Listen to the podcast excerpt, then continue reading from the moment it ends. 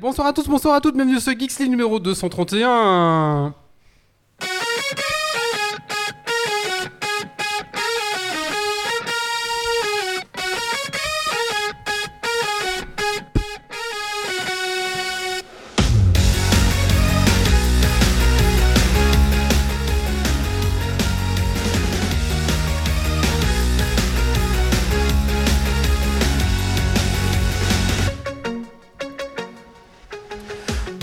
Tous et bonsoir à toutes, bienvenue sur ce Geeks League numéro 231, enregistré ce vendredi 7 janvier 2022. Bah écoutez, ma foi, bonne année à tous Bonne année, Euh, bonne année, santé, bonne on année. espère, euh, une année plein de réussite pour vous et puis surtout, ben, soyez heureux.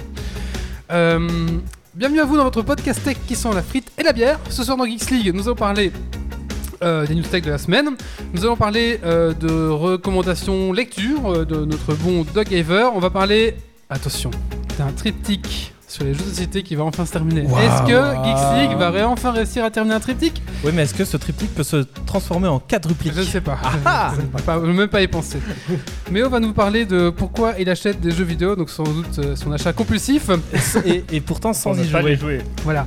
Il va nous parler de comment mettre à jour sa Xbox originale pour du rétro gaming. Donc c'est quoi C'est un, un upgrade, c'est ça? Oui, c'est ça, oui. Et un hacking, une transformation, tout ça, tout ça. Et moi je vais vous parler de Matrix 4. Bien sûr, les coups de cœur, coups de gueule et le Super Dragon Quiz Point. Voilà. Est-ce qu'on Un- est-ce qu'on dirait pas le hyper dragon Ouais, non, ça marche pas. Non, super. Ouais, c'est super, hein, je pense. hein, c'est ça. hein. Mais écoutez. L'é- L'évolution, tu vois, d'année en année. Ah oui, mais on avait déjà. On À l'époque, déjà- c'était que Dragon Quest Point, on avait changé en Super C'est Dragon. Quest Point, là, c'était comme Dragon Ball à un moment donné. euh, On pourrait changer quoi. il y a- Dragon Fusion, Point, Dragon euh, GT. Fusion Dragon Ball. ouais, c'est Fusion Le, Dragon. Quiz Point GT. Ah oui, c'est vrai. Ah bah écoutez, voilà, c'est Après, ça. tu peux faire GT1, GT2, GT3. C'est ça. Ah, Ça veut dire quoi j'étais Euh, et Grand Turismo. C'est pas ça? Non. Vous avez toujours Bah, si, référence aussi, à Dragon Ball. Bah écoutez, on ne sait pas. Si dans les gens dans le chat savent à quoi sert le Dragon Ball GT, le GT de Dragon Ball, on est intéressé. Allez, on va tout de suite te lancer. Alors installe-toi confortablement dans ton fauteuil de train, de voiture et monte le son. GT pour grand tour. Ah bah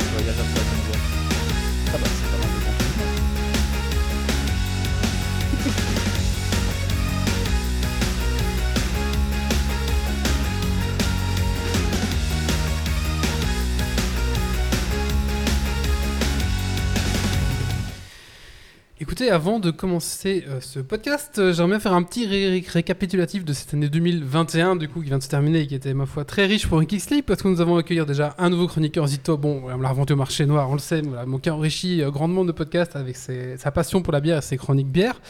Euh, nous avons reçu pas mal d'invités, hein, Fibrotique, Pyro, Maf, Bad Geek, Di- euh, euh, Coralie de Dionjou, euh, Babozor, La Brasserie Héritage, RPP Chasseur de Belgique, et même j'en oublie certains. Donc voilà, donc euh, vraiment beaucoup, beaucoup de. Enfin, vraiment merci aux invités, c'était vraiment agréable de, de vous avoir. Merci les gars, merci à Euh, une évolution technique aussi parce qu'on a acheté voilà six nouveaux euh, Rode micro Rode ici qui, qui sont qui, ma foi une belle amélioration de nos vieux micros qui avaient euh, on- 10 ans les 10 Fame 10 ans, Les facile. Fa- la marque c'était Fame Fame Mais qui, live forever mais qui marche encore. Mais qui marche encore. D'ailleurs, Marius, promis, je te les envoie les tiens, mais j'oublie chaque fois. Euh, voilà. Et aussi des nouvelles webcams qui ont rejoint euh, un petit peu le, le matos avec des pinces pour pouvoir justement avoir euh, tout le monde soit un petit peu filmé. Euh, on a aussi une évolution graphique hein, sur Twitch. Bah, on a pas mal bossé sur euh, ben, les, les petits écrans, les petits jingles vidéo, ce genre de choses. Aussi la présentation des caméras. Donc maintenant on tourne avec 5 caméras pour le Geeks League. Donc ce qui est quand même, bah, je trouve pas mal avec un petit truc graphique, etc. Euh, et maintenant on finit la vue plongeante de une seule caméra qui filmait nos calvities naissantes. Et un gros plan en contre-plongée. Voilà, c'est ça. Et donc maintenant on n'est plus en contre-plongée. On est au niveau des yeux normalement, donc on essaie un peu de faire des efforts comme ça. Bon, peut-être pas tous, peut-être pas Méo, on n'est pas encore parfait. Quoi. Les, les Désolé d'être Les lampes, tu les avais déjà? Ah, les lampes, c'est ad hoc. Sauf une, qui est à moi. Oui, bah autant qu'elles servent. Oui, c'est ça. Il y a aussi les lampes de doc qui va un peu euh, rehausser nos- nos- notre teint. Euh, retour aux IRL, bon voilà, grâce à au Covid, on a pu un peu refaire les IRL et un, un peu ce qui a marqué ça, c'était le retour au Respawn Bar. Donc euh, voilà, on va essayer de refaire un peu plus des, des- des podcasts euh, ben, des lieux un peu publics comme ça, c'était vraiment assez sympa. Euh, création du Discord aussi, un Ouais. chouette lieu où la communauté Geeks League a pris naissance, a commencé, la, la graine est posée, je trouve que euh, bah, tous les jours euh, ça bouge, tous les jours ça discute et c'est vraiment euh, sympa. Je, je vous conseille, hein, si vous n'êtes pas dedans encore, à, à nous, nous rejoindre sur le Discord. Euh, le lien est quelque part euh, sur notre blog, il est en haut, il est euh, dans tous les trucs, il est partout. Vous pouvez pas le rater, il y a un gros bouton à droite sur notre site euh, Discord. et, et dans tous les billets de chaque podcast. Tous les aussi, billets, c'est ça. Et d'ailleurs, Voilà. dans le Discord, parfois moi, Wally ou quoi, on est dans des salons vocaux pendant qu'on joue. N'hésitez pas à nous rejoindre pour papoter. Exactement. Euh, oui, c'est ouvert. euh, Et même si vous voulez jouer avec des potes, et utiliser les, ser- les serveurs vocaux, euh, les, les serveurs de Geeksy peuvent servir à ça, quoi. Y a pas de problème. Exactement. Euh, L'année 2022, bah, j'espère, va être aussi riche pour nous que pour vous que 2021 l'a été. Euh, bah, notre équipe reprend ici en- à re-signer pour un an. Enfin, j'aurais pas demandé, mais est-ce que chaque année je leur demande, cette année je me demande plus maintenant. Je... Ils sont venus, c'est qu'ils ont essayé Ils de ont dit, c'est qu'ils ont signé. C'est ça. Un Ah, moi contrat j'annonce en fait c'était Oh. ma dernière. Ah, euh, salut. C'est le moment de ne pas parler de Zito, hein, qui n'est pas là. Notre équipe bah, prend beaucoup de plaisir à créer du contenu, à se retrouver autour d'un micro et à partager la, la passion. À Absolument pas, vous. on nous oblige à venir. Voilà, c'est ça. Tout est faux. Euh, et donc bah, pour 2022, l'évolution technique va aussi un peu continuer. On va travailler un peu sur les lumières ici. J'aimerais bien faire, alors j'aimerais bien faire un petit truc rigolo avec des lumières quand ça sub sur Twitch. Enfin des trucs rigolos un peu comme ça. Donc je, je sais pas encore comment le faire, mais je vais le faire. Euh, ben, certes, ah oui, alors, justement en parlant de Twitch, il y a certains chroniqueurs qui vont un peu se tenter de streamer la semaine sur Twitch, notamment Doc et, et Oui. Yves aussi. Euh, bah, n'hésitez pas à passer comme ça, c'est pour donner un peu de vie. euh, voilà, donc euh, je sais que Doc va faire du Pokémon. Oui, Pokémon Arceus, une fois qu'il sera sorti, je vais Voilà, tenter un peu et ça. euh, Yves va faire du. Du Icarus ou du Satisfactorio? Fac- Satisfactory, pardon. Donc voilà. Euh, N'hésitez pas. De toute façon, le, le meilleur point pour euh, savoir quand on est live, ce sera notre Discord qui sera un peu le point central par rapport à tout ça. Voilà. Euh, écoute, je pense que j'ai fait le tour. Écoutez, encore une bonne année à tous, bonne année, et puis, ben, ma foi, euh, c'est tout, quoi. Qu'est-ce que je vous dis d'autre Euh, Bonne année, quoi. C'est Alors, bah- quand même d'avoir de meilleurs invités Ah oui, on va essayer d'avoir de plus beaux invités, bien sûr, bien sûr. Alors, d'année en année. J'aimerais aussi remercier les nos tipeurs de, de cette année 2021 qui sont Grégory, Dargonic, Rems, Pirkens, Gauthier et Cardar. Et notre Jérôme bah, qui quand même euh, Merci, les gars. chaque mois nous Merci régale beaucoup. quand même. Merci. Euh, bah, merci, Merci, à vous merci. les gars. C'est Et, grâce à vous euh, qu'on boit des bières. Mine de rien, euh, quand on voit le total de, de ce que certains tipeurs ont donné, ça fait quand même un petit pactole, mine de rien. Donc bah, merci à vous les gars. Quoi. Bah, Je, merci. je vais peut-être essayer de refaire une refonte de la page Tipeee ah oui, aussi. Néo voulait un peu remettre les. Parce que là, les objectifs ils riment un peu à rien. On a fait ça il y a 6 ans. Euh, la refonte sonore, bah, c'est bon, on l'a fait. euh, donc on va essayer un peu de refaire des choses un peu. euh, bon, voilà. J'attends juste que Wally me donne les accès. Ça va arriver. Euh, c'est un 2, 3, 4 le mot de passe. Ah ok, ça marche. Allez, écoutez, on va se lancer tout de suite euh, avec le news tech de la semaine. Et... Ah non, on a oublié le Tour- de table. tour de oui, table. mais oui. oui, enfin, bah, bah, vas-y, Méo, qu'est-ce que t'as fait de geek? Ces 15 derniers jours Alors, euh, moi j'ai commencé euh, la lecture, j'ai fini Malédiction, donc là je récupère mon retard sur des comics magazines euh, que j'ai qui, traînent. Question jeux vidéo. Mon objectif pour 2022 est de finir au moins un jeu par mois. Et ce mois-ci, je m'attaque à Pathfinder, la colère des justes, que j'aime beaucoup malgré sa complexité. Question série, on est en train de regarder The Witcher avec Stacy en ce moment et c'est vachement sympa, ça suit bien la trame du livre, donc je replonge dans mes souvenirs de quand je l'avais lu il y a bien longtemps. Question JDR, euh, j'ai potentiellement fini, entre guillemets, une potentielle conversion de Warhammer vers Pathfinder après 35 pages de GDoc et de tableaux. Si vous voulez voir, les liens sont dans le Discord. Mais bon, Stacy est pas là ce soir, donc elle aura fini euh, The Witcher avant que tu ne sois rentré. Non, parce qu'elle doit m'attendre. On va te faire croire et faire Oui. Oh, Oh, c'est- oh, intéressant. Ah, j'ai pas dit ma couronne. Bah, tant pis. Euh, on a de l'hélium, c'est pour ça. Désolé. Kylian, qu'est-ce que t'as fait de Euh, geek Alors, 15 moi, jours moi, j'ai un peu lu, j'ai lu euh, le premier numéro de Métal Hurlant, euh, qui revient sur du l'ASF et notamment euh, l'anticipation euh, futur proche. Et c'est c'est vachement sympa. Et puis, euh, j'ai joué à un jeu Switch, je ne sais pas si je peux le dire maintenant, un jeu de bagnole. Euh, donc j'ai rejoué au Need for Speed, euh, Hot Pursuit. euh, Bah, c'est bien, Need for Speed. Oui, il est bien, il est pas mal. Carrément. Yves, tu veux que dire mais j'a- j'a- 15 derniers jours J'attends que le boss lance, hein, moi. Euh, alors, moi, j'ai joué à Icarus. Euh, Icarus Icarus? Icarus. Alors, Icarus, c'est un, jeu euh, survival. Euh, on arrive sur une planète qui a été terraformée, mais la terraformation a, foiré, en gros. Et bah, le but, c'est de survivre et de prospecter et de récupérer des minéraux et puis de repartir dans le temps imparti, parce que si on repart pas dans le temps imparti, on perd son personnage. Donc, c'est le nouveau survival de 2022, du coup. Graphiquement correct. Et puis après, à vous de voir. hein. On pourra en parler. Pardon. Et... Oh, quelle intro Quel intro, Toto Je Cette vois an- du- du Cette coca- année 2022 commence sur Le le chapeau de Coca roue. Zéro, ça, ça me fait, ça me fait des rototos, c'est quand même incroyable. Et nous avons Doc ce soir. Bonsoir Doc. Bonsoir, bonsoir. Alors Doc, qu'est-ce que fait du geek ces 15 derniers jours? Alors moi j'ai enfin refait un peu de montage sur Warhammer euh, des décors, un peu de lecture, ça je vous en parle en Rico, et un peu de jeux vidéo, j'ai repris Pokémon épée bouclier et j'ai fait les DLC que j'avais pas fait à l'époque qui sont très chouettes, et euh, Binding of Isaac euh, que j'ai repris euh, aussi, euh, on en reparlera. Et Doc ce soir qui sera, mon- euh, qui sera à la vidéo, donc si les plans euh, sont pas réussis, ou ils sont, ou s'ils Alors, ou s'ils sont réussis, je- ça sera grâce je à que je suis à la vidéo mais en n'ayant aucune idée de quelle scène Oh, je mets bah voilà, affiche quoi. Alors, s'il y a un truc qui casse, c'est normal. Normal, oui, ça, c'est normal. mais ça même si j'étais pas à la vidéo c'était de ma faute de toute façon. Oui. Non, mais si ça cache, je pourrais le réparer à moitié. Voilà. Et nous avons Titi ce soir. Bonsoir Titi. Bonsoir, bonsoir. Alors Titi, qu'est-ce que tu as fait de geek ces 15 derniers jours Eh ben, Binding of, Binding of Isaac aussi un petit peu sur la Switch. Euh, J'ai testé enfin Hollow Knight, euh, super bien, donc j'ai bien accroché. À mon avis, je vais continuer là-dessus un petit peu. Et sinon, en, en petit partie euh, popcorn comme ça, toujours euh, champ de bataille Hearthstone. Voilà, c'est à Ok. peu près tout. Et toi, Wally, qu'as-tu fait de geek ces 15 Alors, derniers jours euh, j'ai imprimé et j'ai peint un 4500 points de- d'Empire. Euh, ça m'a pas mal occupé, on va dire. hein. Euh, et puis voilà, je pense que c'est à peu près. euh, 4500 points. hein. Voilà. Imprimé en plus. Toutes les photos sont sur le Discord. Oui, toutes les photos sont au Discord, tout à fait, ouais, c'est ça. Ou sur mon Instagram à moi, si vous voulez voir. Eh bien écoutez, voilà, on a fait le tour de table. Donc maintenant, je vous propose qu'on fasse la petite news tech. C'est parti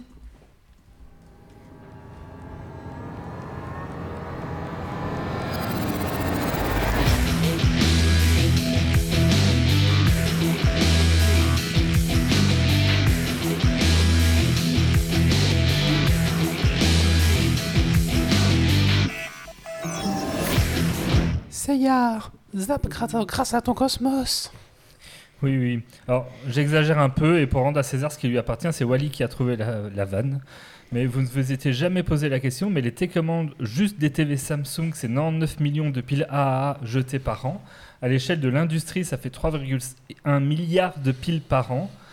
Samsung propose une solution avec de nouvelles télécommandes recyclées et alimentées par un panneau solaire à l'arrière, ça ça existait déjà, mais maintenant aidé par un récupérateur de radiofréquence récupérant l'énergie des appareils émettant des ondes radio telles que votre routeur Wi-Fi autour de vous. Bon, c'est un peu du greenwashing car euh, à quoi bon si vous changez de TV toutes les quelques années avec une nouvelle télécommande à chaque fois? Mais on peut peut-être juste changer la télécommande. Oui, tu peux sans doute acheter juste la télécommande, mais tu peux sans doute pas acheter la TV sans la télécommande. C'est vrai. News suivante. Game Pass au paradis. Et oui, la liste complète mais non exhaustive des jeux qui vont arriver avec le Game Pass de chez Microsoft euh, ont été dévoilés. Euh, sachez que bon, c'est pas complet. Bon, voilà, donc il y a désormais, désormais déjà une liste de 30 jeux qui ont été annoncés.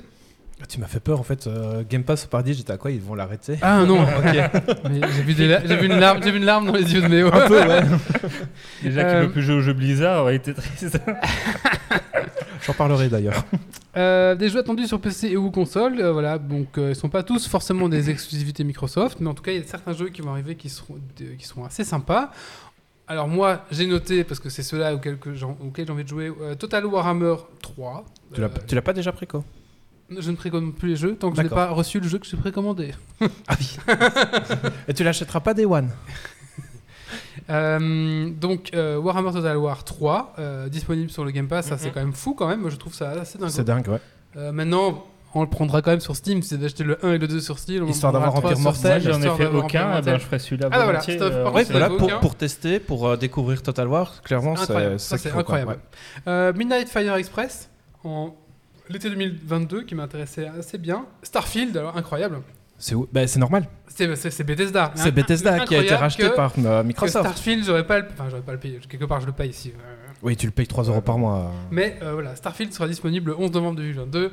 Bien sûr que je vais euh, jouer Day One à ce jeu parce que Il y a des chances, ouais. c'est en fait c'est le jeu Bethesda. Euh, Bethesda, c'est Skyrim, c'est euh, Fallout. Fallout, bon, Mais Fallout, dans l'espace. Voilà, Mais dans l'espace, ouais. Ah, ça.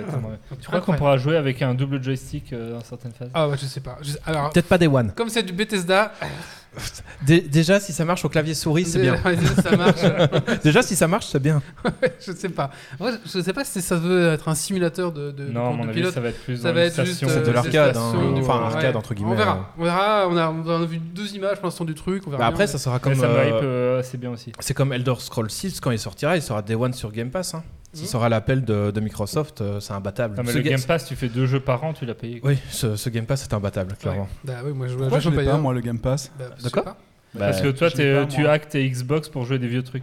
Parce que Et tu sais, tu peux hacker, Microsoft a banni. bah, tu sais, tu peux hacker tes, Game Pa- tes, tes Xbox pour avoir le Game Pass sur tes consoles. Pour et pas cher. profiter, et pour pas cher. Mhm. Bah oui, mais je vais, je vais regarder en rentrant. euh, Avec Game les, Pass. les Xbox Gold, tu peux l'avoir pas Et, cher. non, et le pire, c'est qu'en ce moment, il y a. Enfin, tu C'est peux. trois mois gratuits, je crois. C'est trois, c'est trois mois pour 1 euro. Ouais.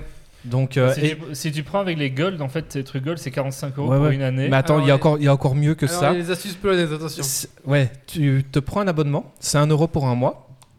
Tu désactives ton abonnement, donc tu as ton mois complet. Arrivé fin du mois, tu reprends ton abonnement, c'est 1 euro. Tu désactives tout de suite, tu attends le mois suivant, et donc tu as le Game Pass pour 12 mois, pour 12 euros. Ça marche vraiment, ça? Oui, ça marche. Après, il faut penser à désactiver, ce qui est le truc, en fait, C'est tu ça, jamais il, faut penser à désactiver. euh, bah, tu le désactives dans la foule et tu l'actives, tu le désactives. Euh, ça marche vraiment. Je connais un podcaster qui est euh, comme ça depuis deux ans. Euh, Ah, punaise. voilà, 24 euros euh, de Game Pass. Ah, c'est pas mal, ouais. Et euh, moi, il y a Deathloop aussi. Euh, Ah, moi, il m'avait qui est déjà sorti, hein, mais du coup. euh, J'ai est hésité à me le prendre. ben, Mais du coup, je vais attendre, il sera en 2022, on sait pas quand, mais il sera en 2022 sur le Game Pass. Je crois que je vais prendre le Game Pass en rentrant à la maison. Au moins, en fait, quand tu hésites à prendre les, les jeux, bah, ça, ça permet de les le tester pas cher. Quoi. Ah bah tiens, qui, qui a un Game Pass Quel Game Pass ici Bah ouais, moi. 1, 2, 3, on est 3, d'accord. Game Pass Ultimate, parce qu'avec le hack des Gold, c'est l'Ultimate que tu lootes. Ah non, c'est le normal. Attends, Euh, le il y a un hack des chatroom pour voir Qui C'est dans le chatroom hack des Gold? De quoi? Ah bah ça, ça sera... euh, C'est une astuce sur oui, internet que tu trouves très facilement. euh, euh. C'est pas compliqué.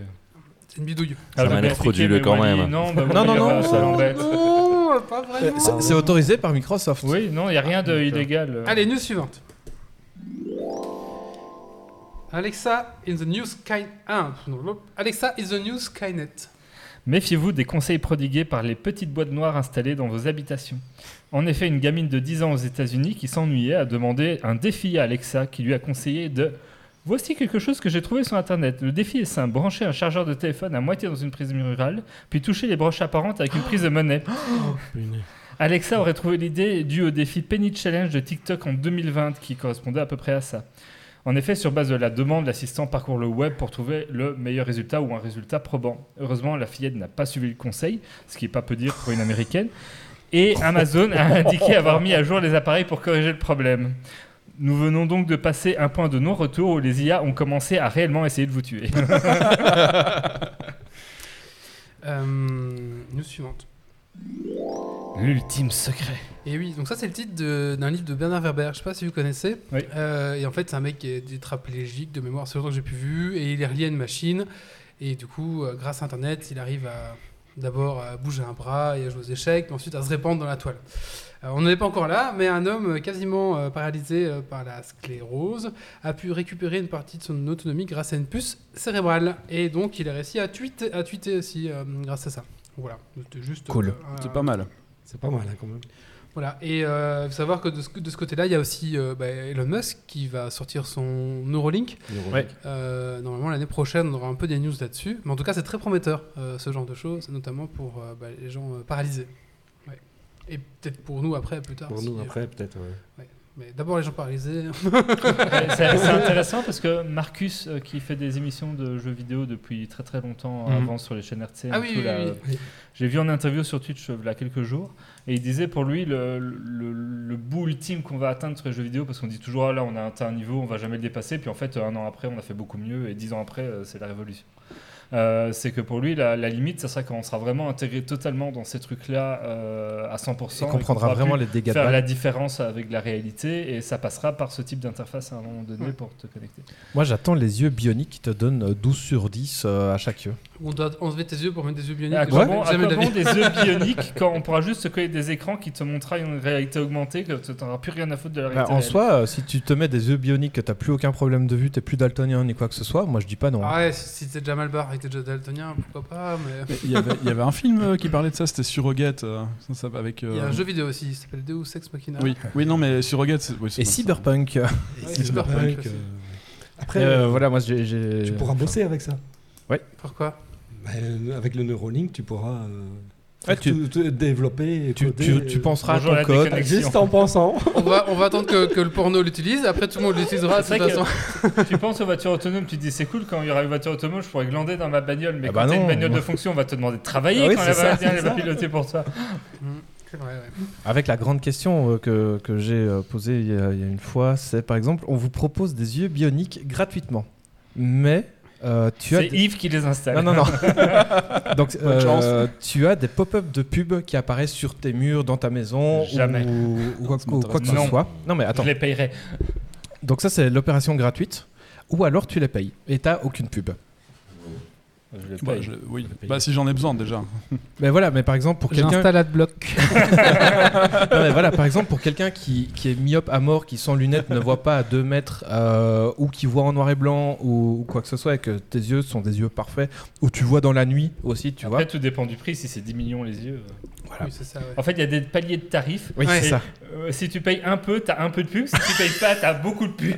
Mais après, le risque, ce serait si tu as des œufs. des yeux comme ça, que tu te retrouves devant un, un, je sais pas, un bâtiment fédéral aux États-Unis par exemple, et que le bâtiment est, euh, bah, il, il est caché à ta vue au final, donc tu peux pas le voir. Tu passes, tu passes là, devant, c'est Paf c'est un, un carré noir en fait.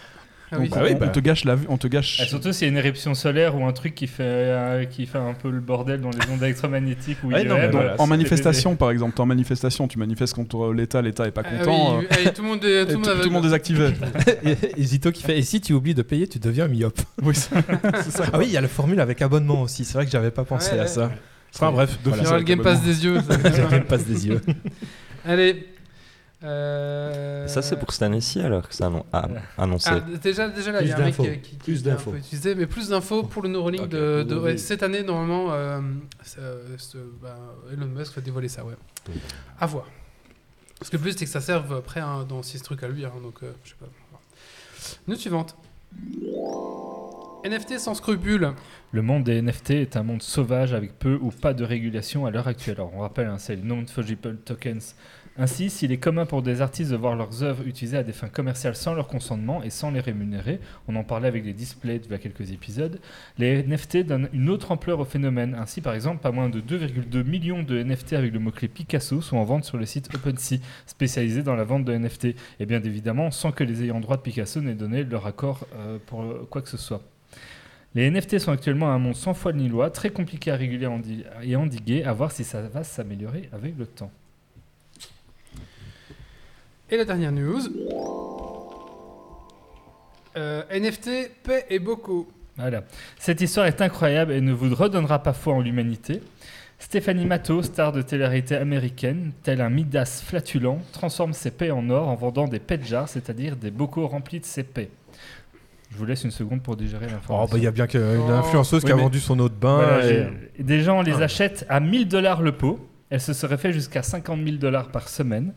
Mais ce ne fut pas sans conséquence puisque son régime hyper flatulent, fallait bien produire plus, a mis sa santé en péril et l'a forcé à arrêter son petit business de gaz très lucratif. Oh là là. Mais- Alors peut-être que l'info ne vous étonne pas parce que vous vous rappelez de Belle Delphine qui vendait au-dessus de son bas. Bon, elle c'était 30 dollars le pot donc on n'est pas tout à fait aux mêmes échelles. Mais l'affaire ne s'arrête pas là. Car j'entends Wally qui râle en me demandant ce que cette news a de tech. Non, mais je me Euh, demande si les gens. Il achète et le conserve ou il l'achète et il l'ouvre en disant Bah, il le sniff, c'est comme, les, c'est comme les petites culottes sales, hein, à Ah, mon avis. euh. Mais donc, elle ne peut plus produire par souci de santé. hein, donc, et donc, qu'à cela tienne, elle a décidé de vendre pour 0,05 Ethereum, 167 dollars quand même, des NFT de ses paix en bocaux. Et 100 de ces NFT peuvent être échangés contre un vrai pet jar. Ça fait quand même 15 fois le prix d'origine. Il n'y a pas à dire vive la technologie et vive le progrès. Et puis, vous savez ce qu'on dit, l'argent n'a pas d'odeur. Oui, mais en plus, en plus, c'est sur, en plus, c'est sur Ethereum. Avec le prix du gaz à l'heure actuelle sur Ethereum, euh, c'est c'est pas juste euh, 167 dollars, c'est 160 dollars plus 300 euros, Oui, parce que 300 euros de transaction, euh, quoi. C'est le spécial toilette aujourd'hui Non, t'as pas ça. Euh, Je Ah, on m'a pas fait, on m'a pas toilette. fait tester de jeu, donc euh, ça doit pas être le spécial toilette. J'ai j'ai plus mes bruitages de pipi, Je- je- J'aurais pu le garder, mais ça n'aurait pu être frais pour le prochain. Et d'ailleurs- Il y a d'ailleurs plein de. ne plein- pas garder ça, évidemment. Il y a il y a d'ailleurs plein de trucs hein, sur. euh, sur les NFT au niveau des jeux vidéo aussi. On pourra en parler en Ouf, sujet ouais. complet. Mais là, tous les, tous les, les mecs là, veulent faire des, des NFT jeux vidéo. Enfin, je- C'est de la Bah, merde. EA a indiqué que ce serait la, ré- c'est la révolution euh, Non, mais moderne. c'est- mais bon. Non mais c'est de la merde. Ils disent oui, si vous payez un NFT, euh, cet objet pourra être dans tous les jeux vidéo. Mais non, jamais. Bah non, jamais. Parce personne va développer ça. Mais parce que bah si si tout le, tout le monde est en train enfin EA et Ubisoft sont en train de vendre ça à mort Mhm. sauf que les développeurs vont pas se faire chier à développer un mesh euh, commun Les à- développeurs du jeu vont pas se faire chier à implémenter ça. mais oui c'est ça les Non, mais développeurs vont pourrait- pas se faire chier à implémenter un mesh qui a par exemple rien à voir avec euh, avec le style de, de leur jeu si tu achètes une hache à deux mains et tu joues à Factorio ou à Satisfactory qu'est-ce que tu t'en fous d'avoir ça pour, pour tout, ça Non, non, mais par exemple, si, Donc tu, voilà. si tu achetais un NFT d'une, euh, je sais pas moi, un Ape, ça, un truc comme ça, les, les- les trucs sympas, mais bon. que tu pourrais avoir un tableau qui est, ça, ça peut s'intégrer dans beaucoup de jeux, quoi. Après, Oui, je vois mais- pas pourquoi le développeur te permettrait d'intégrer tes tableaux dans, dans son Non, mais jeu. à partir du moment où on te vend des NFT de paye en bocaux, je veux dire, tout hein. Oui, c'est ça. Alors- Mais déjà, pourquoi est-ce que euh, tu, tu- tu développes euh, machin truc et pourquoi est-ce que tu irais euh, intégrer un objet de la concurrence Parce que Mais c'est le tu seras- multivers, mais sinon, oh, tu c'est seras pas dans le. Game Ah, Pass. Si tu intègres pas les NFT, tu seras pas dans le Game Pass. Mais, euh, ou alors il va y avoir des API. Je veux dire, si c'est comme, euh, allez, si c'est d'une Oui, reel, mais- par exemple, dans le moteur d'une reel, ça va être Oui, directement mais- intégré pour le Ou alors ils développeur, vont, alors ils, vont, faire, quoi. ils vont se casser la gueule, ça va pas fonctionner et puis on n'en parle plus dans deux ans. Non, clairement, bah, ils vont essayer de pousser ça. Ils Ou alors, euh, ils, hein. ils vont vendre un skin unique avec une barre en plus, disant voilà, c'est 1500 dollars pour votre skin unique. euh, Mais je, suis d'accord, hein, je trouve ça bizarre aussi. C'est de la merde. Enfin, perso. euh, ouais. Mais par contre, euh, pour ceux qui nous écoutent ici, euh, vous voulez juste vous renseigner un petit peu sur les NFT, faire un NFT c'est gratos. hein. Je vous encourage tous à faire des NFT. Il y en aura plus sur le marché, du coup ça les dévaluera, c'est très très bien. Vous allez sur Digital Ocean, vous prenez une photo, n'importe laquelle que vous avez qui est sympa, vous la tapez dessus, vous l'enregistrez dans, la, dans Polygon par exemple, et, et c'est bon, vous avez votre NFT. Quoi. Ah ouais, Je vais faire un NFT de mon chien. Mais oui, mais allez-y, faites, faites, faites-le, faites vos NFT les gars, faites-en 10, 15, euh, faites-en un paquet de toute façon. euh. On va faire des NFT de tous les épisodes de Geeks Ouais. League. De tous les épisodes de Geeks League. Bah, on peut- Non, on non, pourrait- non, de toutes les rubriques de chaque épisode Ah. de Geeks League. Déjà, on devrait commencer par faire un NFT qui sera sans doute un des plus chers, le NFT du euh, ramasse-mètre d'or doré. Ah, et si on faisait un NFT de tous les trucs que Doc a pété? Eh, oh, à Geeks League, j'ai pas cassé tant que ça. On a un, un spinner. euh, Bah vas-y, quoi d'autre? Euh, On va oh, trouver. on va trouver. Euh, on charrie. On fera aussi des NFT de ce que, tout ce qu'Aïe va réparer, c'est pas grave. Oui, aussi. Et qui ne marche plus. Eh Évidemment. ben, c'est tout pour la news tech. Euh, avant d'aller plus loin dans, dans ce podcast, on va clôturer une chose d'abord, puisque à, à la fin, il y a un, un nouveau va se lancer, c'est le Dragon Quiz Point. En sachant que euh, le meilleur chroniqueur va repartir avec le euh, doré, et le meilleur auditeur va euh, remporter un objet de la boutique geek de son choix. Alors, euh, sans surprise, comment est-ce qu'on fait? Allez, on, passe, on, on part du bas et on monte. Alors, Allez. Avec un point, Carole. Avec 3 points, Volution Med. Avec euh, un point, Rod de la nuit. Alors le mec qui a fait, euh, c'est moi, je me suis trompé. Volution Med, voilà. Bal 40 à 2 points. 2 points pour Petitzu. 3 points pour Kilian. Oh. 4 points pour Titi. Cool. Euh, Oufti 4 points. Le coloc 4 points. Max 5 points. Yves 6 points. Oracti 7 points. Ouh, Stacy ouais. 9 points. Euh, Marie 10 points. Alors là on arrive dans le top 6. Alors, Ah. euh, Dergonic 11 points. Zito 14 points. Wally 15 points. Oui, mais parce qu'il a préparé tout. Chaque Dragon Ah ouais, c'est une technique, Ah ouais, hein, ça c'est- rapporte c'est- 3 points. C'est 3 points assurés. Après, si t'es trop généreux dans ta préparation, ça en donne trop aux autres. vrai. C'est ce que Et attention, attention, euh, Le top 3. le top 3. En troisième place, Doug Gaver avec 14 points. Ah. Et ensuite, on a un point près. Grumpy avec 20 points et Méo avec 21 Yes. points. J'ai raté tant d'épisodes que ça que vous ayez autant de points d'avance. Mais comment ça se fait que j'ai que 6 points moi Bah, tu réponds pas. Mais si, je réponds à chaque fois au Mais moins bon, j'ai- j'avais vu sur Discord qui gagnait, donc j'ai sciemment oublié de prendre la recette dorée. Cette bonne guerre. Si Oracti nous écoute, il peut me contacter euh, sur Discord. Comment ramener les gens sur Discord Tu peux me contacter Oracti et tu peux choisir un objet de la boutique geek de ton choix. Euh, c'est la première fois qu'il gagne Oracti C'est la deuxième C'est la fois. deuxième fois. Ben voilà. Il, il va commencer à rattraper Canal F1. Ouais, C'est vrai voilà. qu'Anaef, on le voit plus trop. Bah, il a Bah, quitté Facebook, Canal il a F quitté. euh, d'ailleurs. Voilà. Il a- il a si, dit- sur il a indiqué Twitter, qu'il sur a- Twitter, il nous like, nous partage encore. Ouais. Donc voilà. Mais il a indiqué Euh, qu'il avait quitté de toute façon. Euh, du coup, ben, Oracti, félicitations. Tu remportes, dédigitalise. tu remportes euh, un objet de ton choix de la boutique geek. La boutique geek, c'est notre site. Si vous voulez vous aussi acheter des trucs, ben allez-y. Euh, Oui. et des pulls, des t-shirts, Ça des nous rapporte pas énormément, mais vous portez ah, nos si, un couleurs, peu ça nous fait parce que plaisir. maintenant euh, Spreadshirt oblige, euh, enfin, oblige une marge en fait. Mais c'est pas énorme. Euh, bon, ça va quand même. Bah, Ouais. c'est- quoi si, si, bah, Je trouve que bah, c'est- c'est 5-6 balles quoi, par objet. Ah ouais, quand même. Ce qui est quand même beaucoup. Parce qu'avant, j'avais mis à 50 centimes. Parce avait donc j'avais mis à 50 centimes, ça passait. Comme ça, les objets étaient moins chers pour vous. Mais maintenant, Spreadshirt euh, dit non, non, c'est nous qui fixons les marges que les gens se mettent sur les t-shirts. Et je pense qu'à l'inverse, les gens devaient abuser, genre euh, en faisant des marges de malade sur les trucs. Quoi. Enfin, soit. Euh, ok.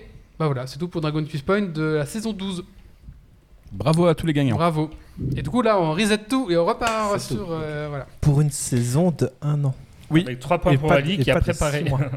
Oui, oui. Mais- et, oui. et oubliez pas de compter mes points cette fois-ci. hein, Euh, parce comment que- ça Mais non, non, tout, tout- Ah, tout est sur Discord avec et Maître Renard a tout vérifié. Maître Varcreux. C'est Euh. Écoutez, maintenant je vous propose euh, de parler de Matrix 4. Ça vous dit? Oui. Allez. Bien. Pourquoi parti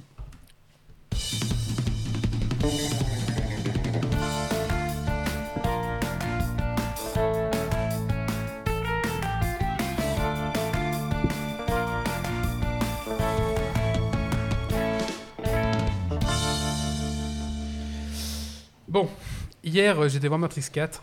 Bon, alors. Euh... Voilà. Alors j'ai eu deux avis moi. Ah, un bah, collègue qui m'a dit c'est très bien, un collègue qui m'a dit c'est nul. Bah, tu dois quitter un des collègues. Et tu, Mais sauras, non. tu sauras lequel à la fin de ma chronique. Alors, hier, j'étais voir euh, Matrix 4 au cinéma. Un grand cinéma, on était 6 dans la salle. Euh, sur le parking, il y avait 10 voitures. Euh, autant dire que je ne sais pas comment les cinémas survivent euh, pour le moment, mais c'était d'une tristesse euh, incroyable. Donc voilà, euh, j'ai hésité à prendre la pilule bleue pour zapper ce quatrième opus pour euh, l'oubli de ma tête euh, à la sortie du cinéma. En effet, Matrix 4, je ne l'ai pas vraiment aimé. Est-ce que j'ai passé un mauvais moment? Non, parce qu'on était au cinéma, c'est bon, on a le masque, on pouvait pas manger de popcorn et bon, voilà. Mais il faisait super froid, je sais pas parce qu'ils ont les mecs du cinéma, ils coupent, je crois qu'ils font des bénéfices de, des trucs. Il y a tellement pas assez de Ouais. monde qu'il radine surtout. Ouais. Mais d'habitude, les salles sont chauffées parce qu'il y a beaucoup de gens. c'est chiant. Comment? Les, les salles sont chauffées parce qu'il y a beaucoup de gens en fait. Ah, tu crois que c'est ça? Ouais, je ah, pense. mais récupère la chaleur euh, des toilettes. Non, mais ils, ils pou- ils poussent la ventilation aussi euh, pour euh, les. Ah, d'accord, ouais, d'accord. Oui, peut-être, ouais, probablement, je sais pas. Et en plus, il y a quand même un mec qui passe pendant la séance pour voir si tout le monde a son masque quand même. Ça, c'est quand même incroyable. quoi. Bah, ça va, c'est vite fait. Ouais. Si vous êtes deux dans la salle. Oui. Alors, Matrix 4, réchauffé et fade à la fois, un petit tour au micro-ondes et voilà, c'est prêt. Euh, bon. C'est- le chien de. de, de- je sais pas si vous micro. Olaf. C'est Vous le chien voyez de, pas, de euh, Kylian qui. En fait, on entend du Qui se- pop, pop, pop, Il se gratte. qui se gratte, euh, qui se gratte. Pas, on l'entend pas, je crois. ça- ça- je, vais, je vais faire. euh, Abstraction. voilà, attraction. Et tu sais, chez moi c'est le chat, ici c'est les chiens. Oui, voilà, Voilà. c'est ça. Qui s'amuse dans la première demi-heure à faire du méta. Alors, je vais un peu vous spoiler, euh, je vous préviens. Donc, euh, sur Twitter, je vous mettrai les, les- les- les chapitrages sur le truc aussi. Donc, si vous voulez pas la entendre, revenez dans quelques minutes. Ça va pas durer longtemps, vous inquiétez pas. Mais si vous, si vous voulez pas le voir, de toute façon, vous n'allez pas le voir, ça vaut pas le coup. Enfin, euh, Yves, retirer ton casque ne fera pas que tu n'entendras plus Wally. C'est pas faux. je, je spoil pas trop, ça va Rem- remember quand même une fois où Yves nous a dit Oh, C'est incroyable, j'ai l'impression que vous êtes à côté de moi avec son nouveau casque. Alors, il fallait savoir que ce casque-là était très précis quand même, et que le son était relativement fort, et que du coup, j'avais vraiment l'impression qu'ils étaient à côté de moi dans le casque. Bon, ils étaient à côté de moi, on est d'accord. Mais, mais, mais le casque reproduisait bien le son, donc là, il a enlevé le casque, on ne peut plus entendre. Exactement. qui est en face de moi. hein, je Oui, qui est en face de lui. Donc voilà, Matrix 4 qui s'amuse à la première demi-heure à faire du méta, puisqu'on se moque ouvertement des trois opus précédents. Euh, donc si, on est un fan en fait de Matrix, on va connaître les références et ça va être un peu amusant. Mais si on a un peu oublié les Matrix, bah, on va voir trop les tout, tout va tomber à plat. Et euh, ça fait un peu des blagues méta sur ah les suites des films c'est nul machin. Ah ouais, sauf que tu peux le faire quand tu fais des, bons, des bonnes suites en fait. Parce que quand tu rends des films mauvaises, bah au final euh, voilà quoi. Euh, euh, alors, le début aussi qui se retrouve gangréné en fait par des flashbacks, mais incessants. C'est vraiment horrible. Des anciens euh, films. À un moment donné, je me dis, mais qu'est-ce que je fais? C'est une rétrospective du 1, 2, 3 ou quoi? C'est assez Bah, dingue. Ça coûte moins cher de réutiliser les bandes qui existaient déjà avant. Ouais, ouais, ouais. Et C'est pas faux. il rejoue des scènes identiques euh, des Matrix 1, 2, 3, sauf avec des nouveaux personnages. Donc on aura, on aura le New Smith, le New Orfeo. Euh, mais sous, c'est des anciens, mais Morpheus, pardon, oui. mais sous des anciens, mais sous une autre forme. Bien sûr, entrecoupé de flashbacks pour qu'on voie bien que le nouveau Morpheus, c'est l'ancien Morpheus, mais que- Morpheus. oh, Morpheus. Ah oui, c'est Neo et Morpheus. Ouais, c'est ça. mé- mix. Euh, Et moi, c'est Méo. On dirait que toi, t'as c'est pas, Méo. t'as- pas suivi le film. si, si, si, si. Et donc, on a fait, bien ça, compris que c'était Smith, un, mec- un mec qui fait Monsieur Anderson. Mais c'est bon, j'ai pas besoin d'un flashback du 1 pour voir que c'est lui. C'est bon, je m'en souviens. Ou alors, enfin, tu vois, c'est Matrix quoi. Et c'est que ça. Et je dis à un moment donné, stop, arrête avec ces flashbacks. C'est. Et puis même, s'il n'y a pas le flashback, il un peu un mystère, on se dit bah tiens, et puis on- au final on sait très vite qui c'est quoi. Mais alors ça c'est vraiment, euh, c'est pour les gogoles, je sais pas, donc ça ça m'a énervé. Ah, Voilà, tout ceci a une petite saveur de réchauffé sans idée, donc ça c'était la première demi-heure. Euh, après, je suis un peu mauvaise foi, la première demi-heure nous, tire un peu par le nez, on se dit mais tiens, où est-ce qu'ils vont nous emmener? C'est un peu bizarre. La première demi-heure est vraiment, trois quarts d'heure est un peu spéciale, on se dit mais où est-ce qu'ils vont arriver? Et du coup on est un peu intrigué parce qu'on se dit ah, c'est intéressant quand même, et bon après ça tombe à plat, c'est le problème. Euh, donc, tandis que chaque opus euh, targue euh, d'avoir une scène d'action mémorable, hein, on se souvient du bullet time sur le toit du premier film, la scène de l'autoroute avec les, les frères fantômes, là, machin, la bataille finale avec tous les Smiths Avec dans, les le- Smiths dans dans le le troisième, donc on a quand même pas mal de, de- de choses un peu, on serait mort de ça, il y a quand même des trucs. Bah celui-là n'a absolument rien à nous proposer. On a un petit peu un petit kung-fu, euh, mais fatigué hein, par contre au début, hein, euh, pas trop les gars, faut pas trop se fouler. Deux trois explosions à la fin et hop c'est fini, on finit le tournage. Donc très triste. Euh, de nombreuses scènes d'action sont chaotiques et sont tous dans des petites pièces. Je sais pas, ils ont, ils ont tourné dans des KGB, on a l'impression que les acteurs ne peuvent pas bouger alors qu'ils sont censés faire du kung fu. Ils sont tous comme ça à 40 d'une pièce. c'est bizarre. Ah, c'est les écrans verts, hein. c'est pas assez grand. Et, Peut-être le, que les. et le- le pire, c'est que j'ai entendu que le scénar... pas le scénariste, mais le chorégraphe Ah oui, de, alors- de John Wick a été présent sur euh, le plateau. Ah oui, bah écoute, Et ça, donc, je sais pas, moi je il- connais il pas aurait- le. ouais. Il aurait bien dû voir que, il c'était de la merde. Ouais. Mais après, il n'était pas là en tant que chorégraphe, il était Oui, là euh, en tant que visiteur. Quoi. Donc, euh, les scènes d'action chorégraphiées au millimètre euh, du 1, 2, 3, là, plus rien à voir. C'est Jean-Paul euh, avec sa. Tiens-moi tiens ma bière, j'ai fait du kung fu il y a 10 ans. En même temps, elle est toute seule, la sœur. Comment ça? Ah oui, mais bon, après, euh, je m'en fiche, euh, oui. Matrix 1, 2, 3. Oui, ils étaient deux. été- ils étaient deux. Oui, mais c'est pas, pas, pas elle qui faisait le kung fu, je veux dire, c'était Oui. quelqu'un d'autre, quoi, je C'est la suppose. que- réalisatrice, mais- C'est pas la réalisatrice qui faisait le kung fu, quoi. Non, non. Voilà. Euh, on sent une fois de plus un nivellement par le bas en fait. Euh, bah, avec tous les sites, les machins comme ça, bah, on sent qu'il n'y a pas d'effort, il y a un petit peu, et au final, euh, voilà. Alors par contre, le film il est bavard. Alors ça, qu'est-ce qu'on plaplote Euh, Ça, vous voir, on parle beaucoup, beaucoup, beaucoup. Mais on, parle pour rien dire, parce qu'on n'apprend pas vraiment plus sur le lore, c'est un point à revenir après. Bon, la musique est passable. Euh, je trouve qu'il y a des séances au piano. Je dis, mais avec ce piano, il y a un mec qui fait ting, ting. Alors parfois, dans certains films, ça peut aller, mais dans Matrix, non. Donc je ne sais pas, il y a vraiment un problème. Bon. Les bons points à retenir. Euh, c'est euh, Neil Patrick Harris, donc c'est le mec qui joue dans I Met Your Mother, euh, Ouais. qui est, euh, comment c'est, euh, comment on a- Le bah, gars qui drague tous les filles. là. Barney, non Mother, Non. qui, comment.